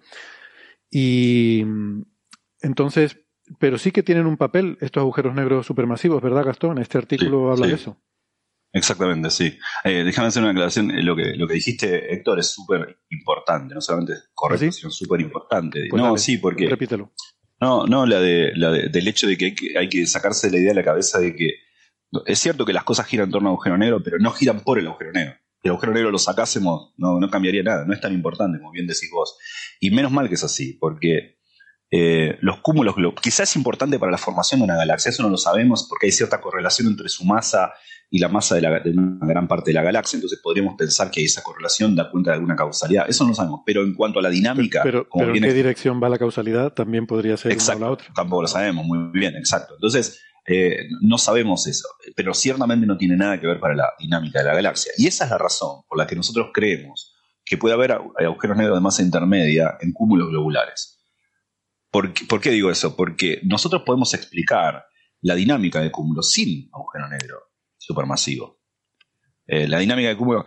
Eh, si, si, el agujero negro fuese tan importante en el caso de un cúmulo global, que es algo más pequeño, se notaría más, entonces, nosotros podríamos, podríamos directamente mirar la dinámica de un cúmulo y decir, bueno, mira, inferimos la presencia de un agujero negro de 10 a las 5 masas solares debido a la dinámica. Entonces, no, como sabemos que, el agujero negro ahí adentro no afectaría la dinámica de cúmulos, lo que hacemos es acotar qué masa tendría, típicamente el 10% de la masa del cúmulo. Si hay un agujero negro ahí, sabemos que tiene que ser menor que tanto, porque sabemos que, por lo general, ningún agujero negro en un, conjunto grande afecta la dinámica del, objeto. Es, muy importante la aclaración porque si no, eh, uno pensaría, bueno, la galaxia tiene un gran agujero negro, 4 millones de masas solares, parece mucho si no se lo dicen rápido, en el torno al cual giran toda la galaxia. Sí, pero 4, 10, a, ver, 4 millones de masas solares no es nada para una galaxia. ¿no? Pensemos, la galaxia tiene 200 mil millones de estrellas. 4 millones de masas solares, peanuts. ¿no? Eh, hay un objeto en el centro que sí, es importante para la vida de la, estrella S2, pero para las demás, anecdótico. Bueno, dicho esto, otra, otra aclaración sobre la palabra huésped. Hiciste bien usar anfitrión. Pero la palabra huésped también significa anfitrión. la palabra huésped es horrible, no debemos sacarla. Significa las dos cosas, persona que es hospedada y persona que hospeda. palabra rara esa, ¿no? Está muy claro, ¿no? Yerno, eh, suegra. Está claro la diferencia. Imagínate que. No, ¿por qué la palabra huésped significa las dos cosas? Queja para, para Nefertiti. O sea, ella recibe las, las, quejas nuestras hacia la RAE. Eh, como el verduzco, parduzco, ¿se acuerdan que hablamos una vez? ¿Por qué Z? ¿Por qué S? Bueno, huésped horrible. Anfitrión es la palabra adecuada. Acá Héctor eligió la, correcta. bueno, volviendo a esto. ¿Qué pasa? Este artículo eh, es un artículo de Piotrowska, Joanna Piotrowska es la primera autora, o Piotrowska, no sé, su apellido polaco. Es la primera autora. Eh, la idea es esta, ¿no? Uno, sabe, primero, primero sabemos, eh, sabemos mucho sobre la formación de estrellas, sabemos más o menos qué les pasa a las galaxias con su, estado de formación de estrellas. Si uno mira cómo se ubican las galaxias en, el mapa de, color y luminosidad o, distancia. vemos que hay como hay, hay- como una, una distribución bimodal. Hay galaxias muy azules, galaxias muy rojas, por decirlo de alguna manera, digámoslo así. Sabemos que hay galaxias que de repente pasan de formar muchas estrellas, porque estos colores están relacionados con la, con la, con la son, son síntomas de la formación estelar, de la, cuán, rápido están, qué tasa de formación de estrellas tienen. Entonces sabemos que las galaxias tienen como, eh, de repente cesan, dejan de formar estrellas. Están formando estrellas y de repente cesan, ese, cesa esa, esa, esa actividad formación estrellas. Lo siguen, siguen formando, por supuesto, pero con mucho menor eh, eh, asiduidad, digamos. Entonces la pregunta es, ¿qué es lo que genera, qué mecanismo genera el cese de estrellas? Había muchas propuestas en un debate sobre eso. Algunas son eh, las, las más uno se les ocurriría. Bueno, la galaxia está formando estrellas, está absorbiendo cómo se forman las estrellas. Típicamente en los centros galácticos, una región de mucha actividad, hay mucho polvo, hay mucho gas, van formándose grumos, forman estrellas, se empiezan a absorber, ¿no? porque son sobredensidades ¿no? de, gases y, forman estrellas. Eh, entonces, claro, en un momento, esta es la explicación más normal, se agota. Es decir, el polvo se consume, baja la metalicidad, o sea, elementos para, los astrofísicos, la metalicidad es cualquier cosa que no sea los dos o tres elementos más livianos. Bajan los elementos pesados, se acaban, se, acaba la materia prima. Algo tan sencillo como dejé de hacer empanada porque me quedé sin masa. No hay mucho más que eso. Ese es uno de los mecanismos. Eh, podría ser uno de los que contribuyen, pero no es el único. Otra posibilidad es esta. En los centros galácticos eh, hay algo que dispersa el polvo, el material, eh, la masa, la materia prima con la que se forman estrellas. Eventos violentos que hacen que se, se, se, se- se disperse. O se caliente mucho, se agite mucho térmicamente y termine dispersándose, porque uno necesita ciertas temperaturas y ciertas sobredensidades para formar estrellas. Entonces, ¿qué podrían ser esas? Bueno, una posibilidad es explosiones de supernovas, son explosiones extremadamente violentas. Y acaso, las primeras estrellas que se forman en una galaxia son estrellas muy, muy masivas, que hacen cuando mueren explosiones, primero, muy rápidamente, son estrellas muy masivas, que viven menos y que hacen explosiones muy violentas, y esas explosiones violentas dispersan el, gas y el polvo, y entonces evitan que se siga formando estrellas. O sea, una, una suerte de primera generación de estrellas que termina eh, ya no gastando el material, sino dispersándolo también. ¿No? Entonces es otra posibilidad, un cataclismo, que son explosiones supernovas que serían más frecuentes que lo que uno puede calcular en otros lados, porque ahí estas estrellas se formarían primero muy masivas. O sea, básicamente, estos modelos dicen que la primera formación es muy copiosa, pero copiosa no solo en cantidad, sino en estrellas muy grandes, que viven muy poco, pero que explotan muy fuerte. Entonces eso después dispersa el material. Bueno, hay otra posibilidad, que es la actividad del agujero negro central, que como dijimos, es muy importante para la dinámica estelar, eh, cuanto dinámica laplaciana, este, pero, pero es muy importante capaz para la formación de estrellas, porque, porque los agujeros negros supermasivos acretan mucha materia, son objetos, todos los agujeros negros están en una región, si bien no son muy densos en cuanto a densidad media, son objetos eh, que están en una región limitada del espacio, miden unos miles o millones, unos millones de kilómetros. En esas regiones se acumula mucha materia, se vuelve incandescente, se ioniza, hay mucha actividad, se generan inestabilidades, el agujero negro rota, hay jets muy violentos. Esa, esa, esa gran actividad, la temperatura del, del- gas en acreción, la, eh, emisión de jets, eso es lo que dispersa el medio interestelar y eso genera una gran eh, dispersión de aquello que sería la materia prima, prima para la formación de, de estrellas. Con este trabajo, de Petrovska, eh, que fue publicado, es un trabajo de diciembre del 2001, pero ahora fue publicado en el Monthly Notice de Royal Academical Society. Astronomical Society. Astronomical Society, sorry.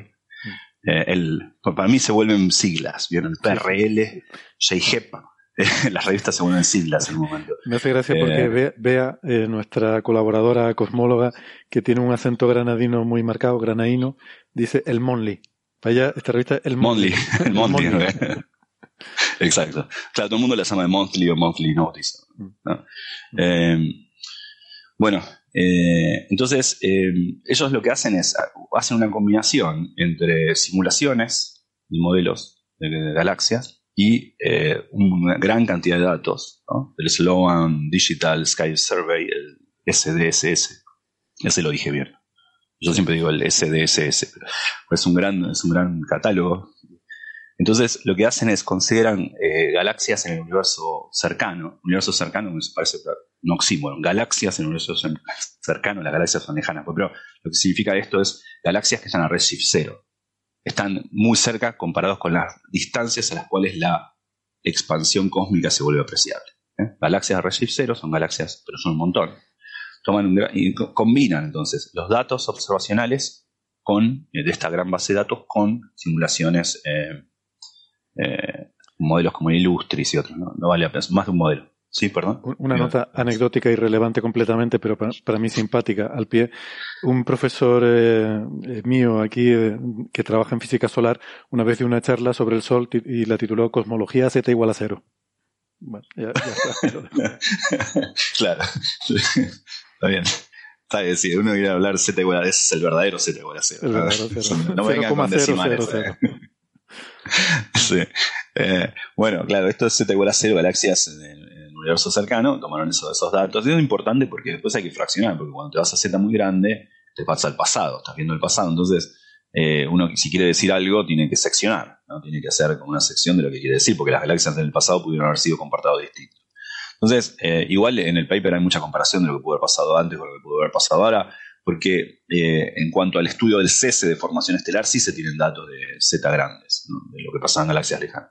Y también se ve esta suerte de distribución bimodal muestra que hay un momento de cese de actividades.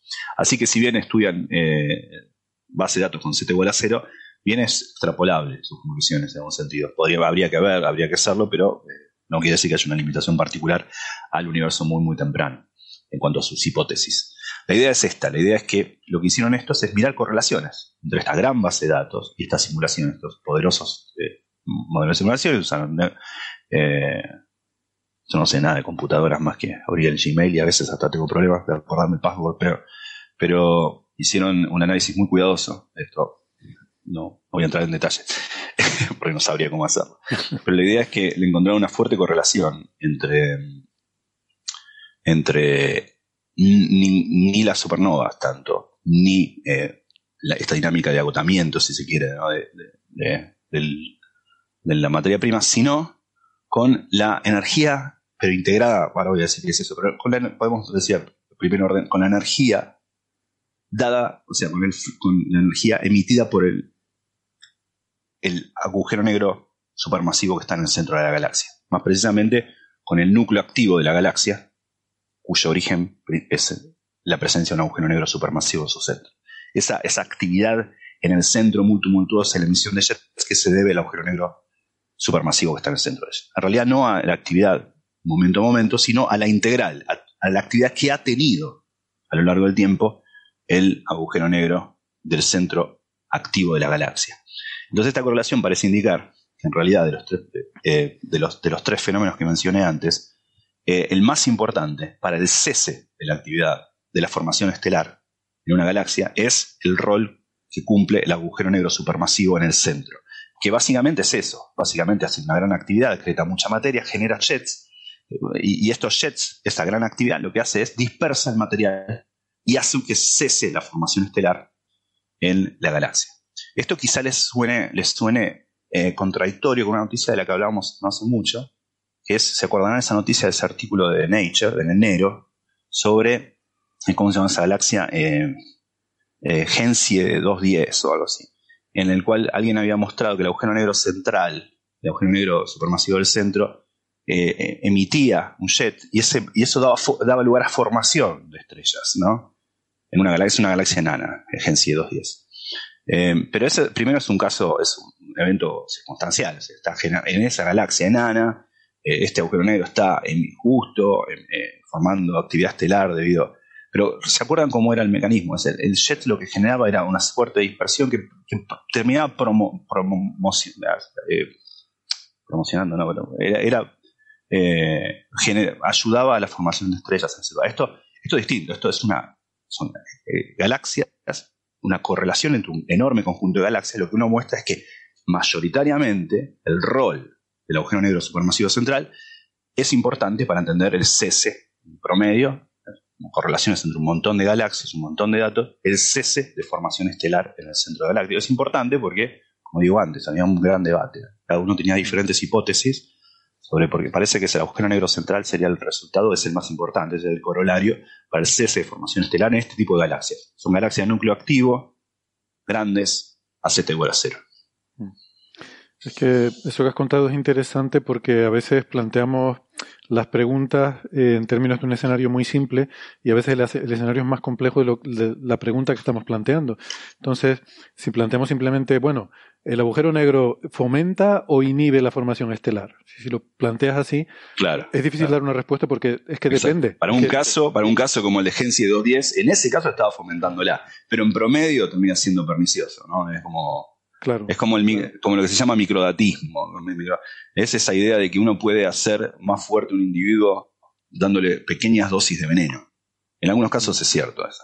El veneno te hace más fuerte o te mata. Bueno, justo a este tipo lo ayudó porque le dimos poquito, pero digo, eh, claro. eh, acá pasa lo mismo, ¿no? Ese, ese, en Gensi 210, ese veneno, que es el jet del agujero negro supermasivo, que típicamente hace cesar la formación estelar, bueno, en esa región justo de esa galaxia enana estaba fomentándola. Pero para no confundir una cosa con la otra, porque si no parece que cada tres semanas Claro. nos contradecimos, ¿no? Es que son cosas diferentes, sí. Esto es como lo de una viñeta que vi una vez muy brillante sobre esto del cambio climático, que se veía el hundimiento del Titanic, ¿no? el barco yéndose así de pique, y claro, la popa del barco está, la popa del barco estaba alta, levantada sobre el mar, y la gente en la popa diciendo, ¿cómo que no estamos hundiendo? Si yo veo que estamos subiendo. No, pues, Claro. ese- Cuando el barco se hunde, ¿tú subes o bajas? Bueno, es que depende. O sea, muchas veces la pregunta, la respuesta es que depende. Y la formación estelar es particularmente puñetera porque lo que requiere es un medio con una densidad, cuanto mayor mejor, de gas, pero luego también una sacudida.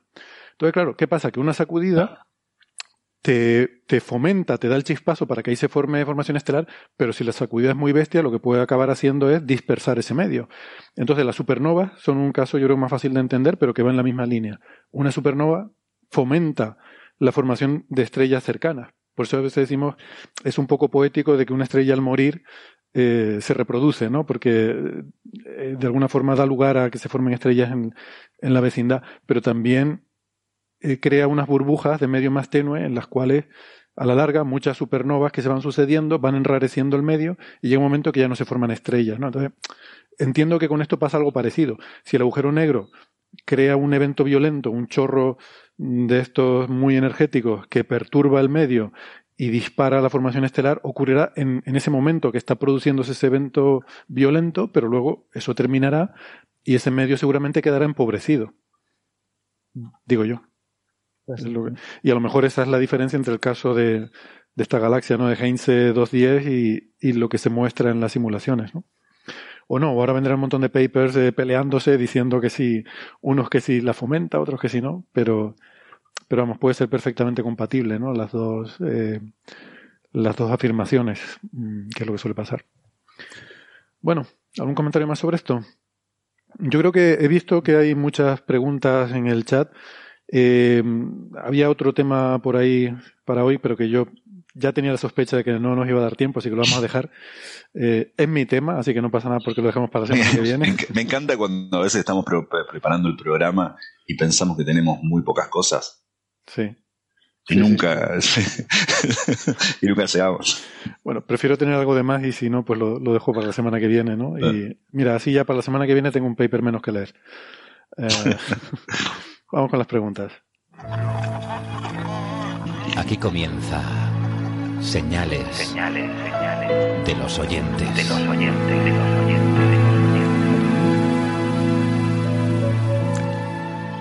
¿Hay alguna pregunta por aquí entre el público? ¿No? ¿Sí? Hay una. Vale. Yo ahora se la retransmito, ¿eh? Sí.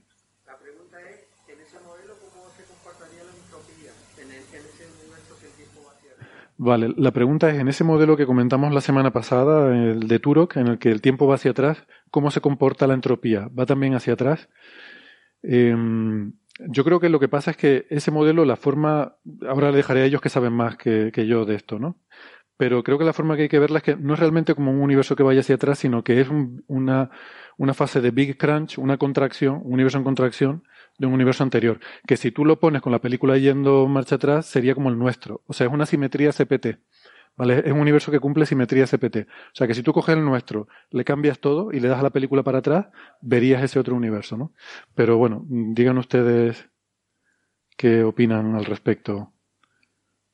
Que yo, yo de No esto. recuerdo, no recuerdo que Turok estudiara el tema de la entropía, pero la, la- la analogía que él quería usar en ese, en ese modelo era la, la analogía de la creación de un par partícula. O sea, cuando, cuando se aniquilan una partícula una antipartícula, producen dos fotones. Cuando dos fotones eh, o un fotón, un fotón se puede desintegrar en, en una pareja partícula-antipartícula. Entonces, claro, pero con, la misma analogía, ¿quién era? Fermi, no, no, Feynman, el que decía que una antipartícula es como una partícula viajando atrás en el tiempo. Ah, atrás en el tiempo, exactamente. Eh, un poco esa idea, ¿no? esa, es un poco la idea en el formalismo matemático de usar frecuencias negativas, ¿no? El concepto de frecuencia, uno interpreta que es frecuencia positiva, porque es un número de ciclos por segundo. Eh, pero, sin embargo, en, un modelo en el que tú asocias eh, energías positivas a frecuencia positiva, energías negativas a frecuencia negativa, pues la frecuencia negativa que es, ¿no? Pero bueno, en este tipo de modelo, como yo lo, ya digo, no, recuerdo ahora los detalles de lo que decía Turo, pero como yo lo creo que hay que verlo, es como que tienes dos tiempos independientes, ¿no? Que tienes una, un universo y un antiuniverso. En el antiuniverso tendría un tiempo que se propaga hacia el pasado si tú pudieras desde el universo ver que ese tiempo se propaga en la dirección opuesta pero como ese tiempo están conectados por la fluctuación que los ha generado ambos, están causalmente desconectados. Con lo que para ambos universos el tiempo se propaga hacia adelante.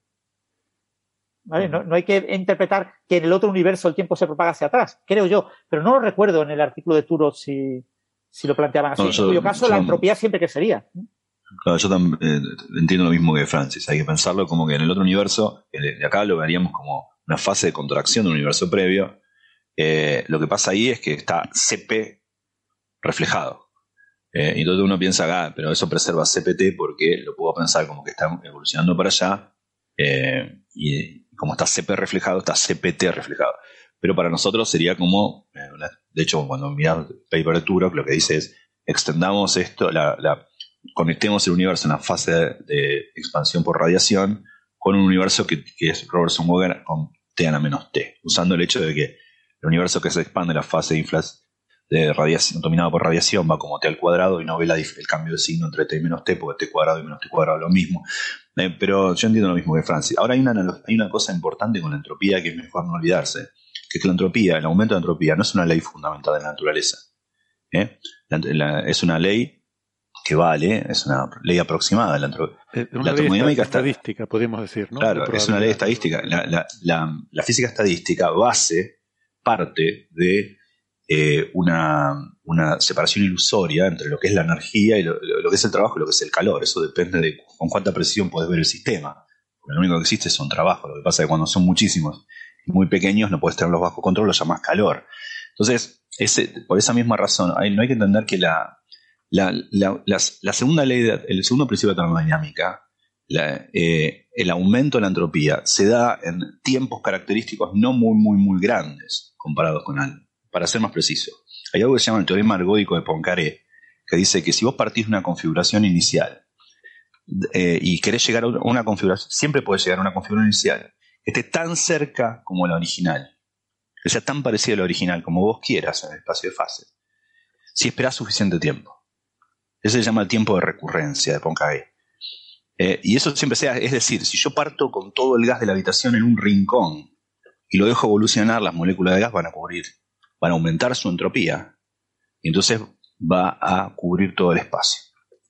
Ahora lo interesante es que hay un teorema matemático que prueba que si esperas muchísimo tiempo, esas moléculas van a volver en algún momento a estar en el rincón y la entropía va a haber disminuido.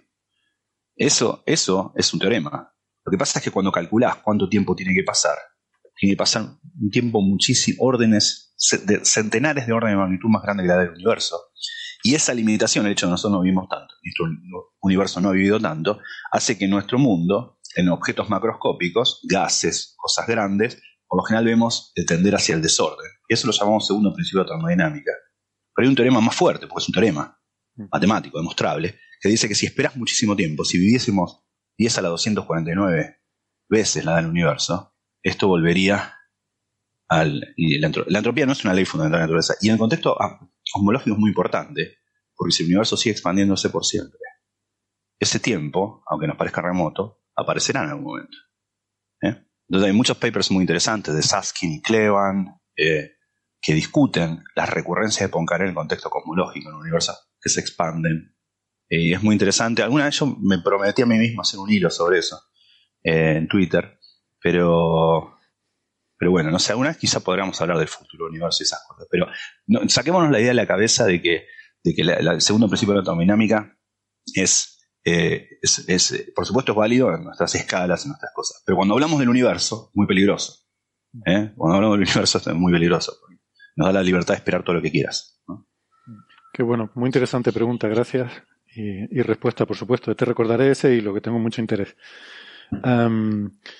Bueno, em, por ejemplo, mira, una de Gonzalo Souto pregunta, eh, dice, ¿hay un límite para el redshift? Por ejemplo, espérate la pregunta porque yo creo que no es lo que estamos pensando. Por ejemplo, la, luz de una estrella de tercera generación, creo que población 3 no es lo mismo que tercera generación, pero bueno, población 3, de las primeras que se formaron, eventualmente llegará a radio, incluso aquella luz que fue emitida en gamma, etcétera. Entonces, yo creo que se está refiriendo, si hay un límite en redshift, pero no porque te vayas tan atrás que ya es el principio del universo, sino creo, creo que está hablando de que la radiación llegue un momento que se, se enfríe tanto, se enrojezca tanto que ya no tenga sentido, ¿no? Eh, y es, es una pregunta interesante. No, no sé qué, qué opinan. Eh, pasa que eso sí tienes que estirar muchísimo. Yo, eh, claro, llegará un momento en el futuro que ocurra, ¿no? Eh, porque Claro. ha ocurrido, ¿no? Con la radiación de fondo común en microondas, la vemos en, en microondas, ¿no? Pero surgió a una temperatura de unos 3000 Kelvin, ¿no?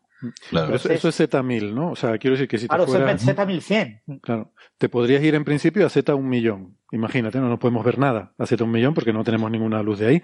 Pero eso querría decir que la luz visible que hubiera emitido, yo qué sé, es que claro, Z un millón, ¿qué luz habría? Rayos gamma, ¿no? Claro. Se habrían...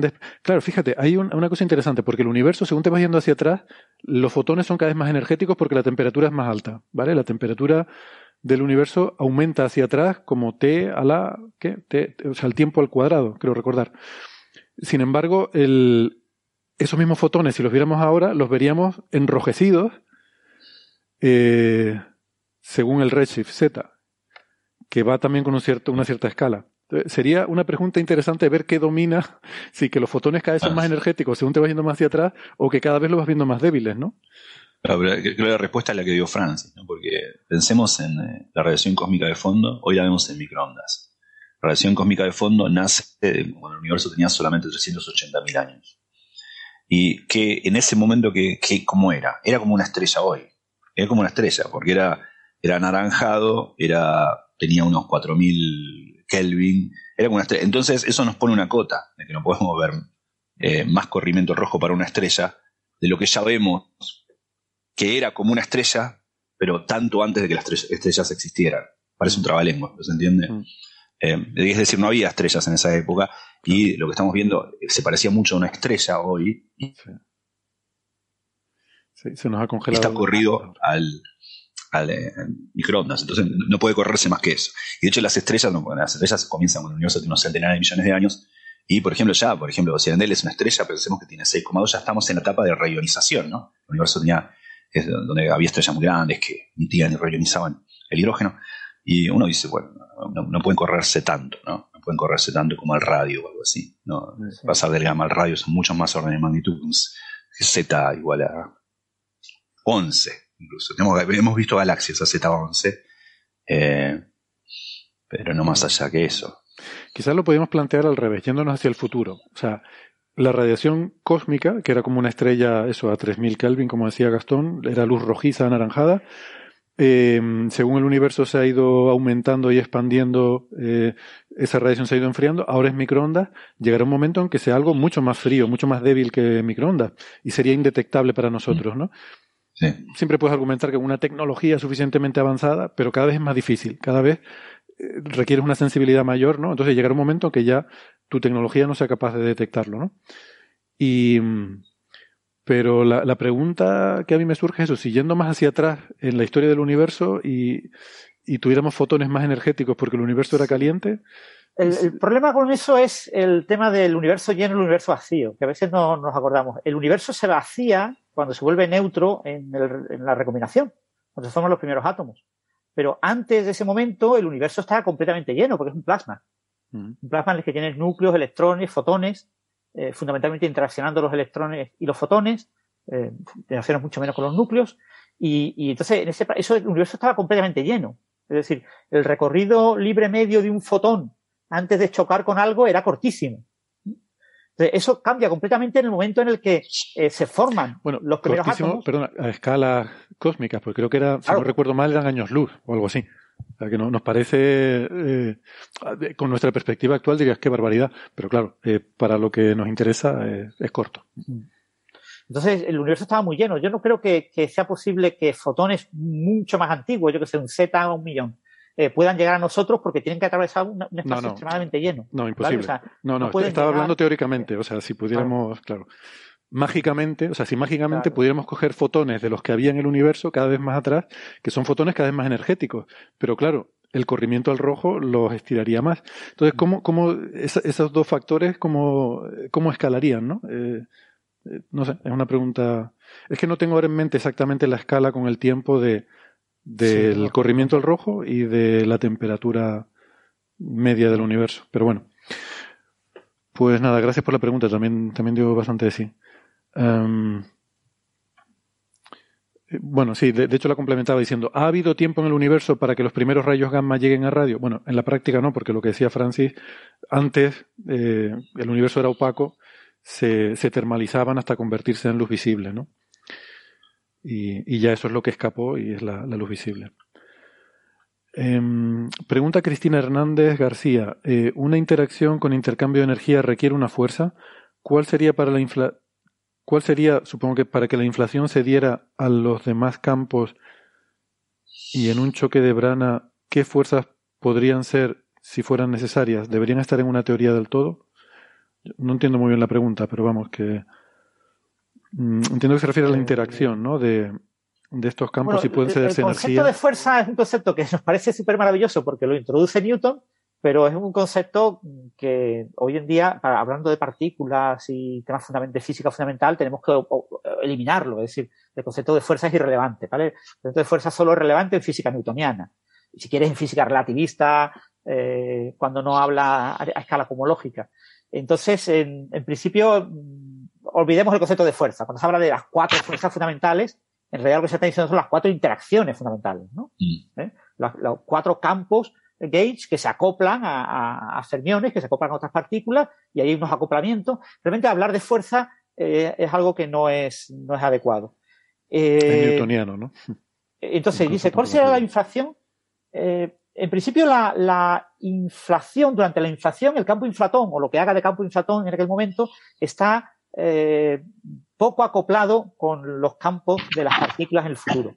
¿Vale? O sea, eh, está más acoplado con el espacio-tiempo. Por eso el espacio-tiempo fundamentalmente se expande, ¿no? Porque tienes esa, esa presión negativa debido al campo inflatón, que tiene un valor más o menos constante de energía, en ese falso vacío en que se encuentra, eh, eso expande rápidamente el universo, y solamente cuando cae hacia su mínimo, cuando cae al mínimo de energía, cuando pierde toda la energía, es cuando te encuentras con que baja a un mínimo en el que prácticamente su energía es cero, pero claro, tenía una enorme cantidad de energía. ¿Cómo se consume esa energía? Pues esa energía lo que hace es pegar un bombazo en todos los campos, excitar todos los campos.